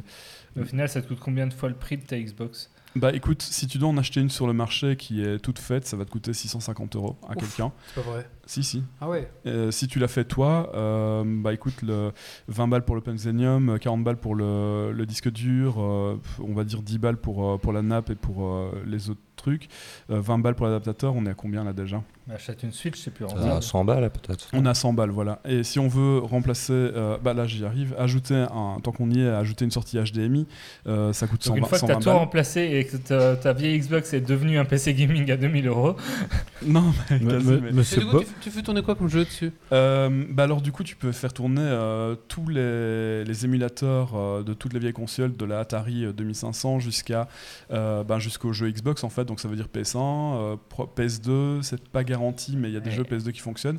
Mais en gros jusqu'à Raspberry PS1 il y a tout Pi, qui c'est fonctionne plus quoi. simple, non? Raspberry Pi est plus simple mais Raspberry Pi fera pas tourner du, du Sega Saturn Raspberry Pi fera pas tourner du, euh, euh, du, du Xbox en fait C'est vrai. Ouais, le tout dernier, ils les font pas tourner Non, pas Ouais, c'est vrai que les, les jeux qui étaient Mm. à partir de allez, 32, Ouais. 32 bits, là, Déjà, les jeux Oui, mais t'en fous parce que 64, les, les jeux Xbox, t'as le Game ouais. Pass et les bons jeux de l'époque sont sur le Game Pass. Bah non, mais c'est pour, Mais la- c'est pour le. toujours le charme les- d'avoir la console en Et fait puis aussi, avec puis. Ouais. Et puis pour le design, c'est ta design. console que tu Mhm. gardes et que tu en C'est pour le fais quelque succès, bah, chose. T'as la manette, t'as t'as la manette, t'as le. C'est vrai que, c'est vrai que le, le- la manette de la Xbox Ah oui. 1 était fat et vraiment sympa. Ouais. Alors, je me pose euh, des questions par rapport à tous ces jeux un peu rétro qui sortent euh, sur Switch, etc. Est-ce que finalement euh, Bah, les rétro gamers ont encore euh, Ouais. de l'avenir à collectionner des vieilles Bah, il y, a- y toujours le côté euh, la le vieux vintage, joystick, ouais. enfin, je C'est- sais pas. ouais. C'est collectionner la console, euh, avoir la console, le contrôleur de l'époque, euh, faire jouer, faire tourner les jeux originaux avec euh, les CD originaux et ainsi de suite, ça fait plaisir. Maintenant, euh, la bibliothèque Xbox, ça faisait quoi Je sais pas, 900 titres, 1200 titres, je sais plus. On peut pas avoir 1200 titres chez soi, donc du coup, le seul moyen, c'est d'avoir de l'avoir piraté. On peut aller chercher les images, quoi. Et alors pour, le, pour tous ceux qui font des speedruns et ce genre de choses, la plateforme est importante. Ouais. C'est-à-dire que parfois Oui. la- le temps d'un speedrun en Oui. émulation est une autre catégorie Mhm. que celui Ah bah sur oui. la vraie console. Parce que les chargements sont différents, etc. Et ça euh, se comporte pas pareil. euh. Il y a un streamer qui fait ça, hein, qui, qui mode des consoles et qui rajoute, notamment j'avais vu une fois, il rajoutait un, une port HDMI sur une console aussi et ce genre de, Mm. ce genre de choses. Quoi. Donc ça, existe un peu si vous voulez. Bah, ça- euh, là, j'essaie de faire une console par. Donc, j'ai toutes les vieilles consoles jusqu'à la PS4 et euh, je fais une console par an un peu de choses. L'année passée, c'était la Game Gear. Euh, cette année-ci, c'est celle-ci. Et puis Mhm. après, on verra. T'as fait quoi avec la Game Gear. Juste Euh, réparer ou t'as- Il a changé l'écran, Changer l'écran, j'ai mis un écran LCD à la place de. Tu les vends pas. En couleur. Wally, Ouais, il le couleur. vend, c'est Raspberry. Non, non, c'est Ah, ouais. une, une T'en fais plus ça Ouais, T'en euh, fais plus c'est T'as de quoi imprimer des meilleurs boîtiers Ah, maintenant. c'est vrai. ouais. Alors, c'est-à-dire que ici, le truc, c'est que je, je, je prendrais pas le temps de faire une, euh, une Xbox originale pour la vente 600 euros parce que ça va me prendre 3, 4, 5 jours pour le faire. Ça va me coûter 400 euros de matériel et je vais gagner 200 balles à tout casser. Euh, Ouais. Je gagne plus en travaillant, donc euh, je le fais pas, ça sert à rien. voilà. Euh, mais, mais pour le fun, ouais, je, je fais pour m'amuser, quoi. et Alors, quand ça sera l'apocalypse, tu n'auras plus de travail. j'aurai l'Xbox. Il a rien Et Xbox. tu pourras réparer les Xbox En des fait, gens. le truc, ouais. c'est que j'ai trois Xbox à la maison, donc j'en fais, je vais les faire les trois cette année-ci. mais, mais je vais peut-être pas mettre le port HDMI sur les trois. Donc là, c'est pour continuer. Donc Mais, on- mais attends, tu vas en faire les trois et tu vas les utiliser tous les trois Toutes les trois? Non, mais Non, même mais une seule, il va pas l'utiliser. non, hein. mais j'ai des, fi- j'ai- tu te Pour moi, ça m'intéresserait. hein, Je suis pas doué en technique, mais. non, on mais j'ai des filleuls, j'ai des filleuls en fait. Donc euh, Ah, il y a- ok. je vais garder la. Priorité au filleul. Bah, je vais garder la cristal pour moi et puis euh, je vais donner les deux autres à mes deux autres. Euh, Cool. Pas, pas ma Et puis, là, et puis là, quand t'as tout fini, euh, Blue Ring of Dead, là. Mais, Red, ça, Red. ju- mais ça justement, parce qu'en fait ma console, elle était euh, donc euh, disque dur pété, elle était Ouais, en Ring of Death, morte, je pouvais- ouais. elle était morte quoi. Donc là, c'est- le seul moyen, c'était avec la puce de pouvoir la, la réanimer quoi. C'est intéressant, c'est quand même de savoir réanimer. euh. Sinon, elle aurait été bonne pour la poubelle, c'est dommage Ouais. quoi. Oui, c'est Euh, dommage, moi j'ai jeté ma 360. Oui, oui, ça c'est très con parce qu'elle a 360. Enfin non, c'est pas, Mais elle était Ring of Death et j'ai acheté une Ouais. PS3 à la place. bah, c'est bien aussi. La Encore- PS3 C'est encore était plus pas mal. Non, Bah. mais la, la PS3, la PS3 FAT, euh, on peut la pirater aussi. Elle permet de lire les, les SACD. On peut. euh, Elle, elle marche toujours elle et marche pour toujours faire- c'est un, c'est un lecteur Blu-ray. c'est un donc, lecteur euh, Blu-ray, c'est un- surtout un lecteur SACD, Super Audio CD. Et du coup, c'est une des seules plateformes les moins chères pour pouvoir euh, ripper du SACD en, euh, en- pas en, en MP4, non, pas MP3 non plus. Ça lit mes Blu-ray en tout cas. Oui, oui, ça est, le Blu-ray. C'est les ripper en, j'ai oublié. Enfin bref, euh, un, un format euh, non destructif audio, FLAC. Ok. Voilà. Ouais, flac, ouais. Et DSD, DSD, c'est ça que je voulais dire. Euh, alors, euh, on en était au port HDMI, donc vous pouvez rajouter le, le port HDMI. Bon, voilà, pourquoi pas, comme ça au moins on peut, on peut brancher ça sur une nouvelle console. Alors, rajouter un port HDMI hardware sur une Xbox, c'est pas la même chose que mettre un adaptateur HDMI Ah oui. derrière la console. C'est ouais. la qualité est bien meilleure quand c'est HDMI natif, quoi. Là, on remplace directement tout le circuit graphique par, euh, par un vrai port HDMI. Donc c'est pour ça que ça coûte cher, hein. c'est du, euh, du, Xilinx qu'il y a dedans, Euh, c'est 120 balles et puis euh, bah, il faut, euh, c'est pas facile à mettre en place, il faut pouvoir souder euh, des petits trucs, euh. mais bon c'est intéressant. Alors ce qu'on peut faire aussi c'est passer la console à 128, 128 mégas de RAM, d'origine elle à 64 mégas, donc là on achète les, mo- les modules vierges sans rien, bulk, et puis on les soude sur la carte mère. Facile. Bah, j'ai pas encore Deux fait, semaines. mais je, les, mais je les ai, donc je, vais, je vais le tenter. Euh, et on peut aussi remplacer le processeur. Donc le processeur de 700 MHz peut être remplacé par un processeur de 1 GHz. Il faut le dessouder et ressouder le nouveau. C'est clairement à la pas. la- fin, il reste plus que la boîte ou? Mais ça, ça, le processeur, je vais pas le faire. Mais c'est pas non plus à la portée de n'importe qui. Il faut du matériel euh, et euh, ça se fait pas comme ça, quoi. Et surtout, quand on a un processeur de 1 GHz sur une console Xbox originale, il y a pas mal de jeux qui tournent plus parce qu'elle a jamais été prévue pour euh, cette Ouais. puissance de calcul là, quoi. C'est bien pour les homebrew, quoi. Donc là, on a fini pour la partie software. Donc, si vous voulez aller euh, plus vite pour la partie software, vous faites juste nettoyer la console, euh, réparer le lecteur DVD, retirer la capa de l'horloge et c'est tout. Il n'y a pas besoin de hardware plus. Hardware. J'ai dit software? T'as dit Hardware. soft, ouais. Désolé. Hardware. Alors on dit Euh, hardware. Hardware. Euh, donc pour la partie hardware, c'est ça. Euh, Peut-être la pâte thermique, mais bon, voilà, c'est tout. Après, pour le reste, le disque dur de 2 Tera, tout ça, c'est quand même vachement bien de le faire. Euh, surtout si on veut installer toutes les consoles euh, préexistantes et euh, suffisamment de, de jeux dans la console, en fait. Donc une fois que ça c'est fait, on va passer à la partie software. Et là, c'est un peu chiant. Euh, vu qu'elle est pucée, et je ne vais parler que de la console pucée, euh, c'est beaucoup plus simple. Il y a juste à installer un BIOS sur la puce. Euh, le BIOS, tu as le M8 Plus ou le IND euh, 5367. Euh, on va pas les mettre sur la TSOP. Bon, en gros, c'est compliqué, mais tout ce que vous avez à faire, c'est vous lancez la console, la puce elle est allumée, vous allez en FTP dessus, et puis vous déplacez le bon BIOS, et puis, et puis vous choisissez, c'est tout. Il y a un port réseau du coup Je sur- suis pas sûr d'avoir suivi cette phrase-là. Ok. Euh, le- la, la- la partie FTP Voilà, continue. Euh, mais c'est- juste se, con- c'est c'est se, con- se connecter à la console et puis envoyer le BIOS dessus. C'est- relativement simple, euh, cette partie-là. En fait, il faut flasher le BIOS, c'est ça? Tu flashes pas le BIOS parce que euh, on peut pas flasher le BIOS de la console parce que euh, je l'ai pas fait. Mais euh, surtout, euh, j'ai lu que c'était pas euh, qu'il y a certains BIOS pouvaient tout, tout casser en fait. Ok. Euh, mais donc globalement, euh, la, la puce fonctionne, elle a une mémoire intégrée, on met le BIOS sur la mémoire et la puce va lire le BIOS et démarre la console avec ça. Elle intercepte les, les contrôles et c'est elle qui fait le bordel. Donc pour nous c'est très simple, c'est juste un copier-coller d'un fichier, c'est tout. Une fois qu'on a un BIOS, c'est pas tout, il faut pouvoir euh, ben, préparer le nouveau disque dur euh, ou l'ancien. Euh, et là, il faut mettre un nouveau, euh, comment dire, un dashboard. Euh, le dashboard, c'est l'écran d'accueil de la, console. C'est à partir de laquelle vous pouvez choisir les différentes fonctions. Donc, pour préparer un nouveau disque dur, hein, si on a un disque dur original toujours dans la console et qui fonctionne, on peut lancer le processus d'upgrade du nouveau disque dur à partir de la, de la puce. Donc en gros, euh, on branche les deux disques durs sur le même câble et euh, la puce va faire la copie de l'ancien disque dur sur le nouveau et on aura un nouveau disque dur euh, qui, qui sera prêt. Euh, sinon, on peut for- préformater le disque dur euh, sous Windows avec Fat Explorer. Euh, c'est mieux de le faire sous Windows quand on n'a pas de disque dur original et surtout c'est plus flexible en fait. Et après, on peut aussi télécharger une image de disque dur préconfigurée. Bon, elle fait 2 Tera. 2 Tera en torrent, ça prend un petit peu de temps. 30 jours. Mais c'est faisable. Euh, Enfin voilà, et à partir de là, J'ai vu que sur Amazon, les gens vendaient des disques durs avec déjà tout installé dessus aussi. ça vaut la peine. Franchement, euh, si ça, final, évite, si ça évite 30 jours de téléchargement, vous rajoutez 10 balles sur un disque dur. C'est ça. Enfin, 10 ou 20 balles sur le prix du Ouais. disque dur. Donc on, se- dit, euh, est-ce que ça vaut pas le coup d'acheter l'image si, déjà? franchement, ouais. Ah. Euh, moi, je l'ai pas fait parce que j'étais pas dans ce trip-là, mais euh, je l'aurais fait, j'aurais gagné du temps, c'est clair. Quoi. Autant acheter le disque dur. Mais bon, voilà, après, on peut le faire comme ça sans, sans, sans payer de supplément. Si on n'a pas nécessairement les moyens, on peut récupérer un vieux disque dur de 2 Tera sur une vieille machine et, et le brancher comme ça. Quoi. Euh, alors après ça, ben, télécharger un disque d'installation genre Xen, euh, Xen 2021, euh, et puis on installe un dashboard, et puis après le dashboard on installe XBMC, et à partir de là on a accès à tous les émulateurs différents. Juste le disque dur, tu, tu peux mettre du SSD ou tu dois mettre un. Tu peux mettre du SSD. Ok. Ouais, tu peux mettre du SSD, mais tu vas être limité à 500 gigas. Enfin, ou plus, non, tu peux aller aussi à 2 Tera, mais un 2 Tera SSD, c'est quoi 200 balles, 300 balles à l'heure Ouais, actuelle mais le- on peut mettre du SSD. Mais on peut le faire, ouais, oui, D'ailleurs, ce serait beaucoup mieux en fait. hein. Ce serait beaucoup plus rapide et ça prendrait moins d'énergie, mais, Mm. mais c'est un peu plus cher quand même. Euh, donc mettre un dashboard, euh, soit TVX, soit une niche X, euh, pour remplacer le dashboard original, mettre XBMC dessus, et à partir de là, on a accès à tous les émulateurs. Euh, et puis on doit transférer les jeux, quoi. Donc aller trouver les images euh, de vos jeux préférés et les mettre sur la console. Donc moi j'avais déjà un disque dur qui était plus ou moins prêt, celui qui avait craché, donc j'avais quand même encore accès aux données, mais je pouvais plus l'utiliser dans la console.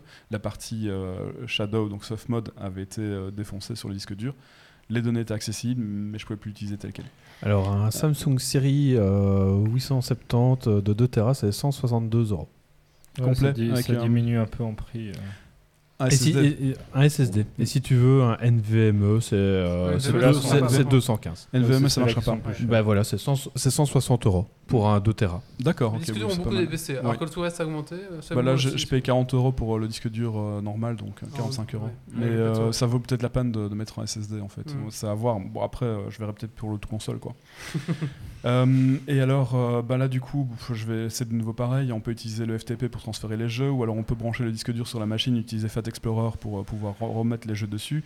Ça prend beaucoup de temps. Euh, après beaucoup d'heures, on a une Xbox euh, qui a CoinUp, euh, tous les émulateurs rétro, les full sets français de- des différentes plateformes euh, précédentes, et, euh, et voilà.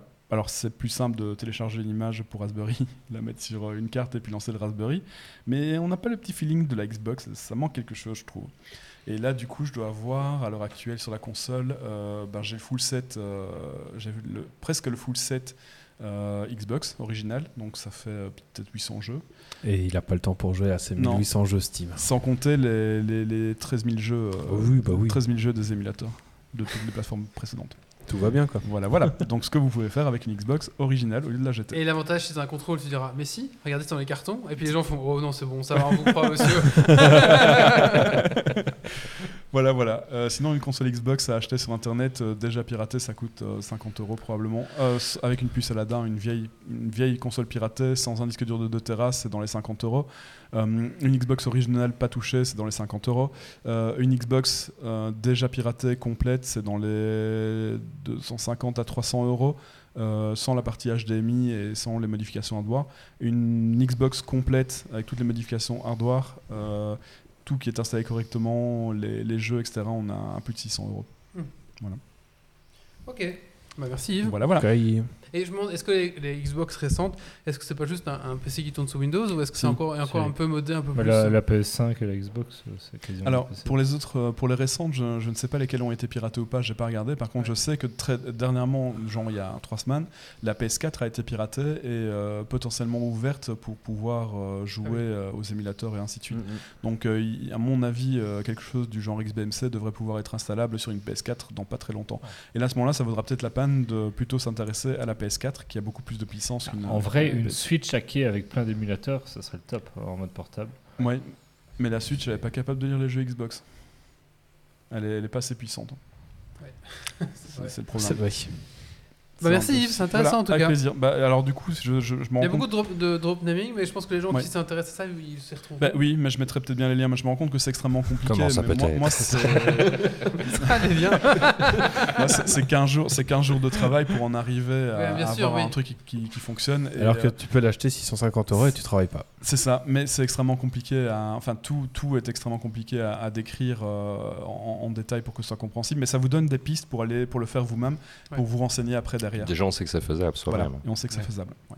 Moi, je suis plus d'avis de sortir le- la carte bleue directement. Tiens, et Non, en parlant de rétro, tu joues encore beaucoup à ta borne? Non, ma, ma borne. bon, Déjà, j'ai j'ai pas l'endroit pour la placer, en fait, c'est le problème de la maison actuellement. Et j'attends d'avoir ma pièce pour pouvoir la placer. Et là, je- Mm, forcément, je vais jouer plus. Mais là, elle est mise à un endroit où c'est pas agréable de jouer, donc forcément. Bah, Il y a des bandes d'arcade qui sont faites avec des Xbox aussi à l'heure actuelle. Oui. Mais il y, a juste- il y a un problème en fait avec toutes les vieilles consoles. hein. Vraiment toutes les vieilles consoles euh, qui existent. Et c'est pour ça qu'on en perd de plus en plus. C'est les, les, les capas électrolytiques s- fuitent. Et la console ne fonctionne plus, donc il faut remplacer les capas ou alors ça détruit carrément la console. Donc je pense des vieilles consoles, on va en avoir fonctionnelles, on va en avoir de moins en moins. Quoi. Même une neuve qui sort d'une boîte euh, va pas nécessairement fonctionner. Quoi. Mm. Voilà, c'est dommage, ça disparaît. Bah, C'est un plaisir qu'on n'aura plus dans, dans Mm, 10 ans ou 20 ans de sortir les vieilles consoles pour jouer parce que les consoles actuelles, de plus en plus, tu as du démat dessus. Ouais. Mais euh, quand, où, tu as besoin qu'elles soient mises à jour ou connectées ou ce genre de choses, et ça, tu pourras pas le manier dans 10 ans ou 20 ans. euh, Tu pourras pas rebrancher ton truc, mettre la Mhm. cartouche et que ça fonctionne. Quoi. Mm, je pense pas, oui, ça t'as raison. Ben Ouais. oui, voilà. Qui donc a fait son coup de cœur, coup de gueule? Mais oh, Moi. coup de cœur? Coup de cœur, oui.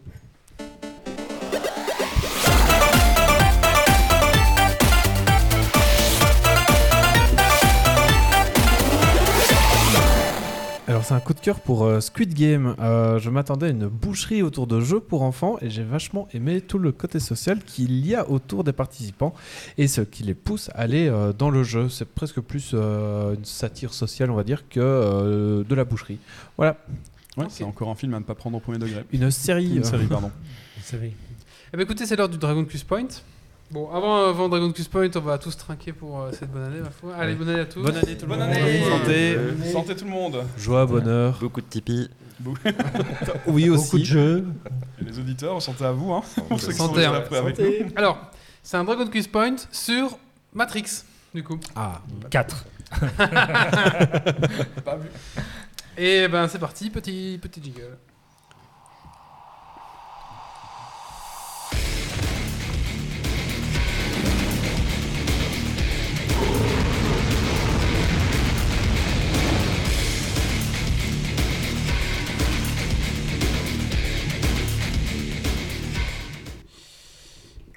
Alors, euh, petit quiz euh, Dragon Quest Point Matrix. Alors pour rappel, donc voilà, c'est nouveau, la saison 13, on commence à zéro, tout le monde. hein.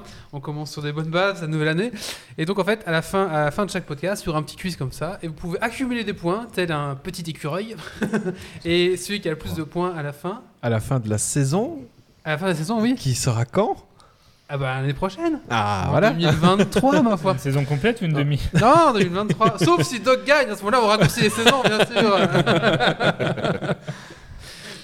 Euh, et du coup, alors il y, a deux- il y a deux cadeaux, on va dire. Il y a pour les chroniqueurs, donc c'est Ramos Smith Doré, et, ou pardon, t'as ton micro. Et il y a pour les, les- les- les auditeurs qui, à la fin de la saison, gagnent un t-shirt ou n'importe quoi la boutique geek, comme Oractive vient de le faire actuellement. Mais en plus, Mais en plus, à à- chaque podcast, et donc ce soir aussi, il y aura un jeu à gagner, pour, jeu le à meilleur gagner. chroni- pour le meilleur auditeur, et ça sera. ça sera On Rusty euh, Trails, euh, qui est un jeu de plateforme casse-tête avec des évaluations plutôt positives sur Steam, sorti en 2016. Très bien. Euh, Ce jeu n'est pas vieux. Mais il a que 6 ans. Voilà. Euh, bah c'est parti. Alors Titi, ne triche pas parce qu'il y aura la réponse sur mon écran. là. Oui, bien sûr, bien sûr. Ne fais pas comme Oli au dernier podcast. C'est parti. Question numéro 1. comment s'appelle euh, Matrix au Québec? La matrice.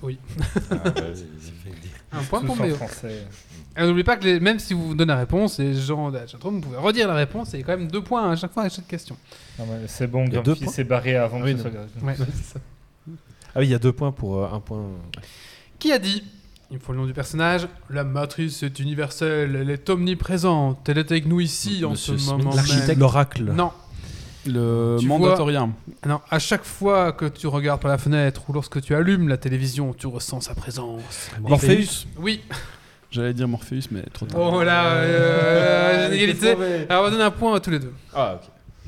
Et moins un point pour Yves. Comme ça, tu sais comme pour t'en avec 6. C'est vrai. C'est ça. un point pour Monsieur Bob et un Ouais. point et deux points pour Monsieur Bob même carrément. Oui, je note. Alors, Matrix va utiliser un effet technique qui va être lié à ce film. Bullet C'est- time. Oui, un point pour Euh, Méo. je- moi qui dis en premier, C'est Bullet Time. Ah c'est Yves, Oui, c'est Yves, c'est Yves, Je parle pas assez fort, je vais crier. Hein. Ouais, bah faut crier attention. Alors, Yves, moins 3 points. Mais Quel est le vrai nom de Neo? Monsieur Anderson. Non, il faut le nom complet. Richard.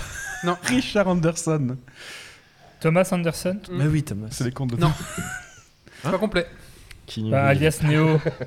Ah, euh, Thomas Anderson, euh, Kuttelberg, Rattenberger, Neo. Thomas A. Anderson. Thomas A. Anderson. ouais. Ils ont internet. Hein. J'aurais pu, hein, je suis chez moi. mais- C'est vrai. de place sur la C'est table. vrai. Et un point pour Monsieur Bob. Enfin, deux points. Monsieur Bob, il prend les points là. Il a compris. Attention, qui suis-je? Les derniers serveurs ont été coupés le premier week-end d'août 2009. Un Ah oui. Permettant à des millions de joueurs d'entrer simultanément dans la matrice. Il propose des graphiques en 3D et des combats d'arts martiaux en temps réel. Second son, Life son scénario commence là où le troisième opus de la trilogie de Matrix Révolution Matrix Online. s'arrête. Je suis un Matrix MMORPG. Online The Matrix Online Euh, C'était Matrix Online. The Matrix- je l'ai dit The en Matrix- premier. dit avant, ouais. Ok, Ah, j'ai pas fait, pardon.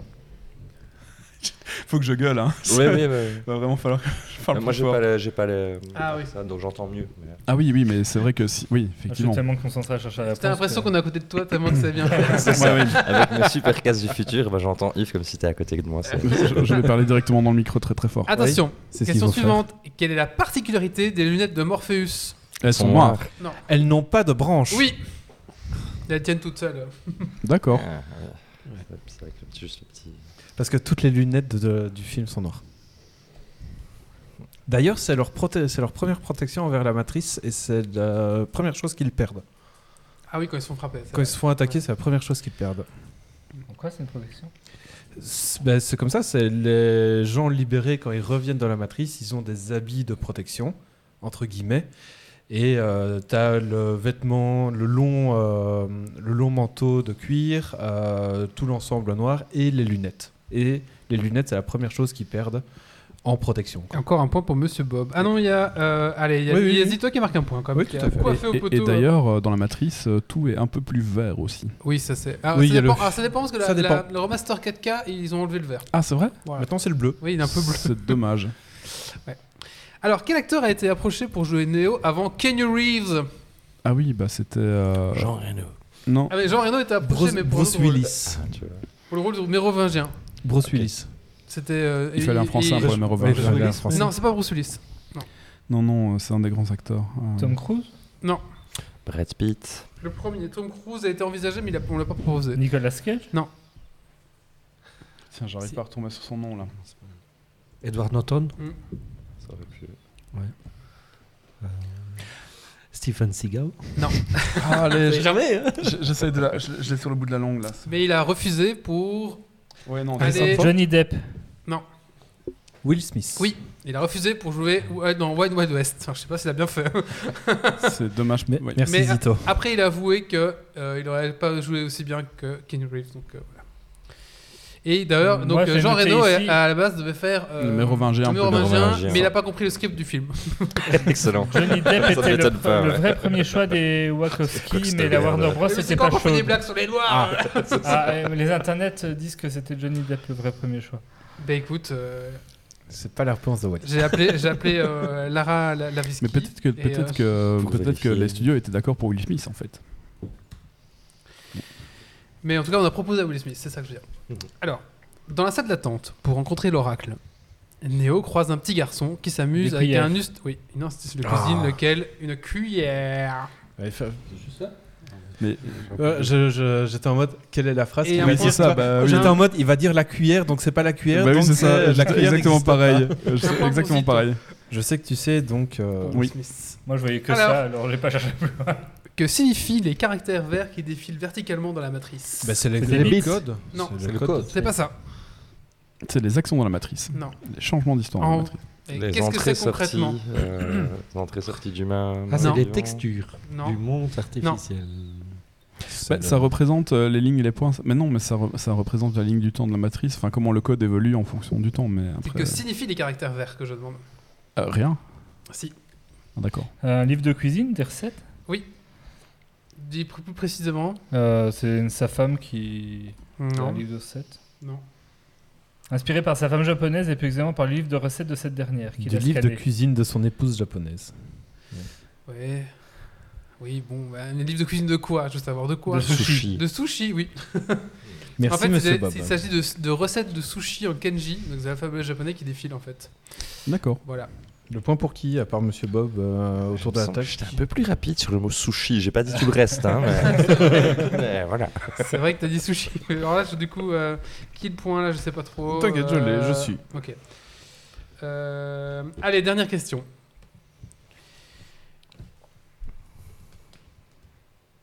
Il faudra finir ma phrase.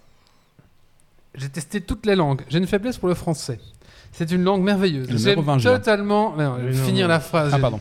J'aime notamment les jurons français. Nom de Dieu, de putain, de bordel, de merde, de saloperie, de connard, d'enculé de ta mère. Vous voyez, c'est aussi, jouissif- aussi jouissif. Que de se torcher de- le cul avec de la soie. Oui. J'adore ça. Ouais, c'est ça. Mais le truc, a c'est qu'ils ont internet. Hein, Ah bah oui. J'ai failli le rater à cause d'un blog qui dit euh, Vous C'est voulez le la version gratuite ça Parce qu'il faut le dire après la phrase.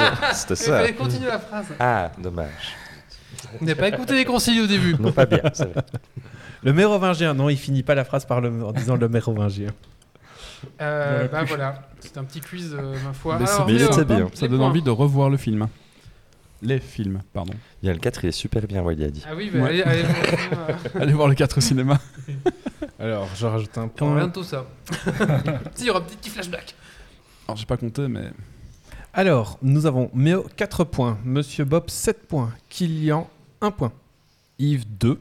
J'en ai pas trois. Non, t'en as 2. T'es sûr Oui, certain. Doc 3, Zito 2, Titi 1 et Wally 3. Bah écoute, ça sera Monsieur Bob qui remporte la clé pour le jeu. Euh, Félicitations. Oh, monsieur non, Bob. Par hasard, il compte les points et il a 4. Moi. On va t'envoyer et Méo qui prend la qui prend la pole position. Bah oui, c'est le champion, c'est pour ça. Ouais. Je remets mon titre en jeu.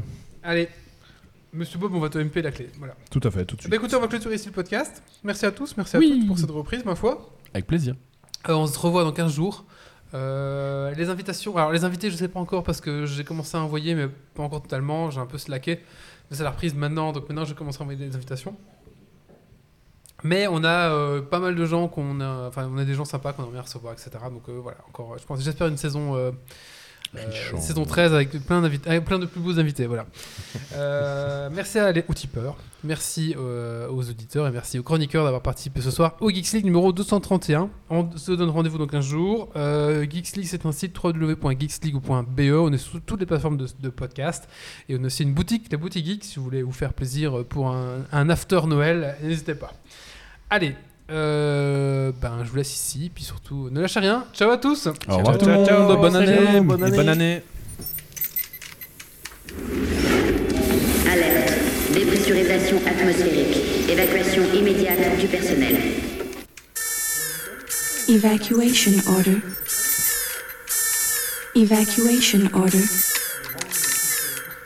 Evacuation order. Evacuation order.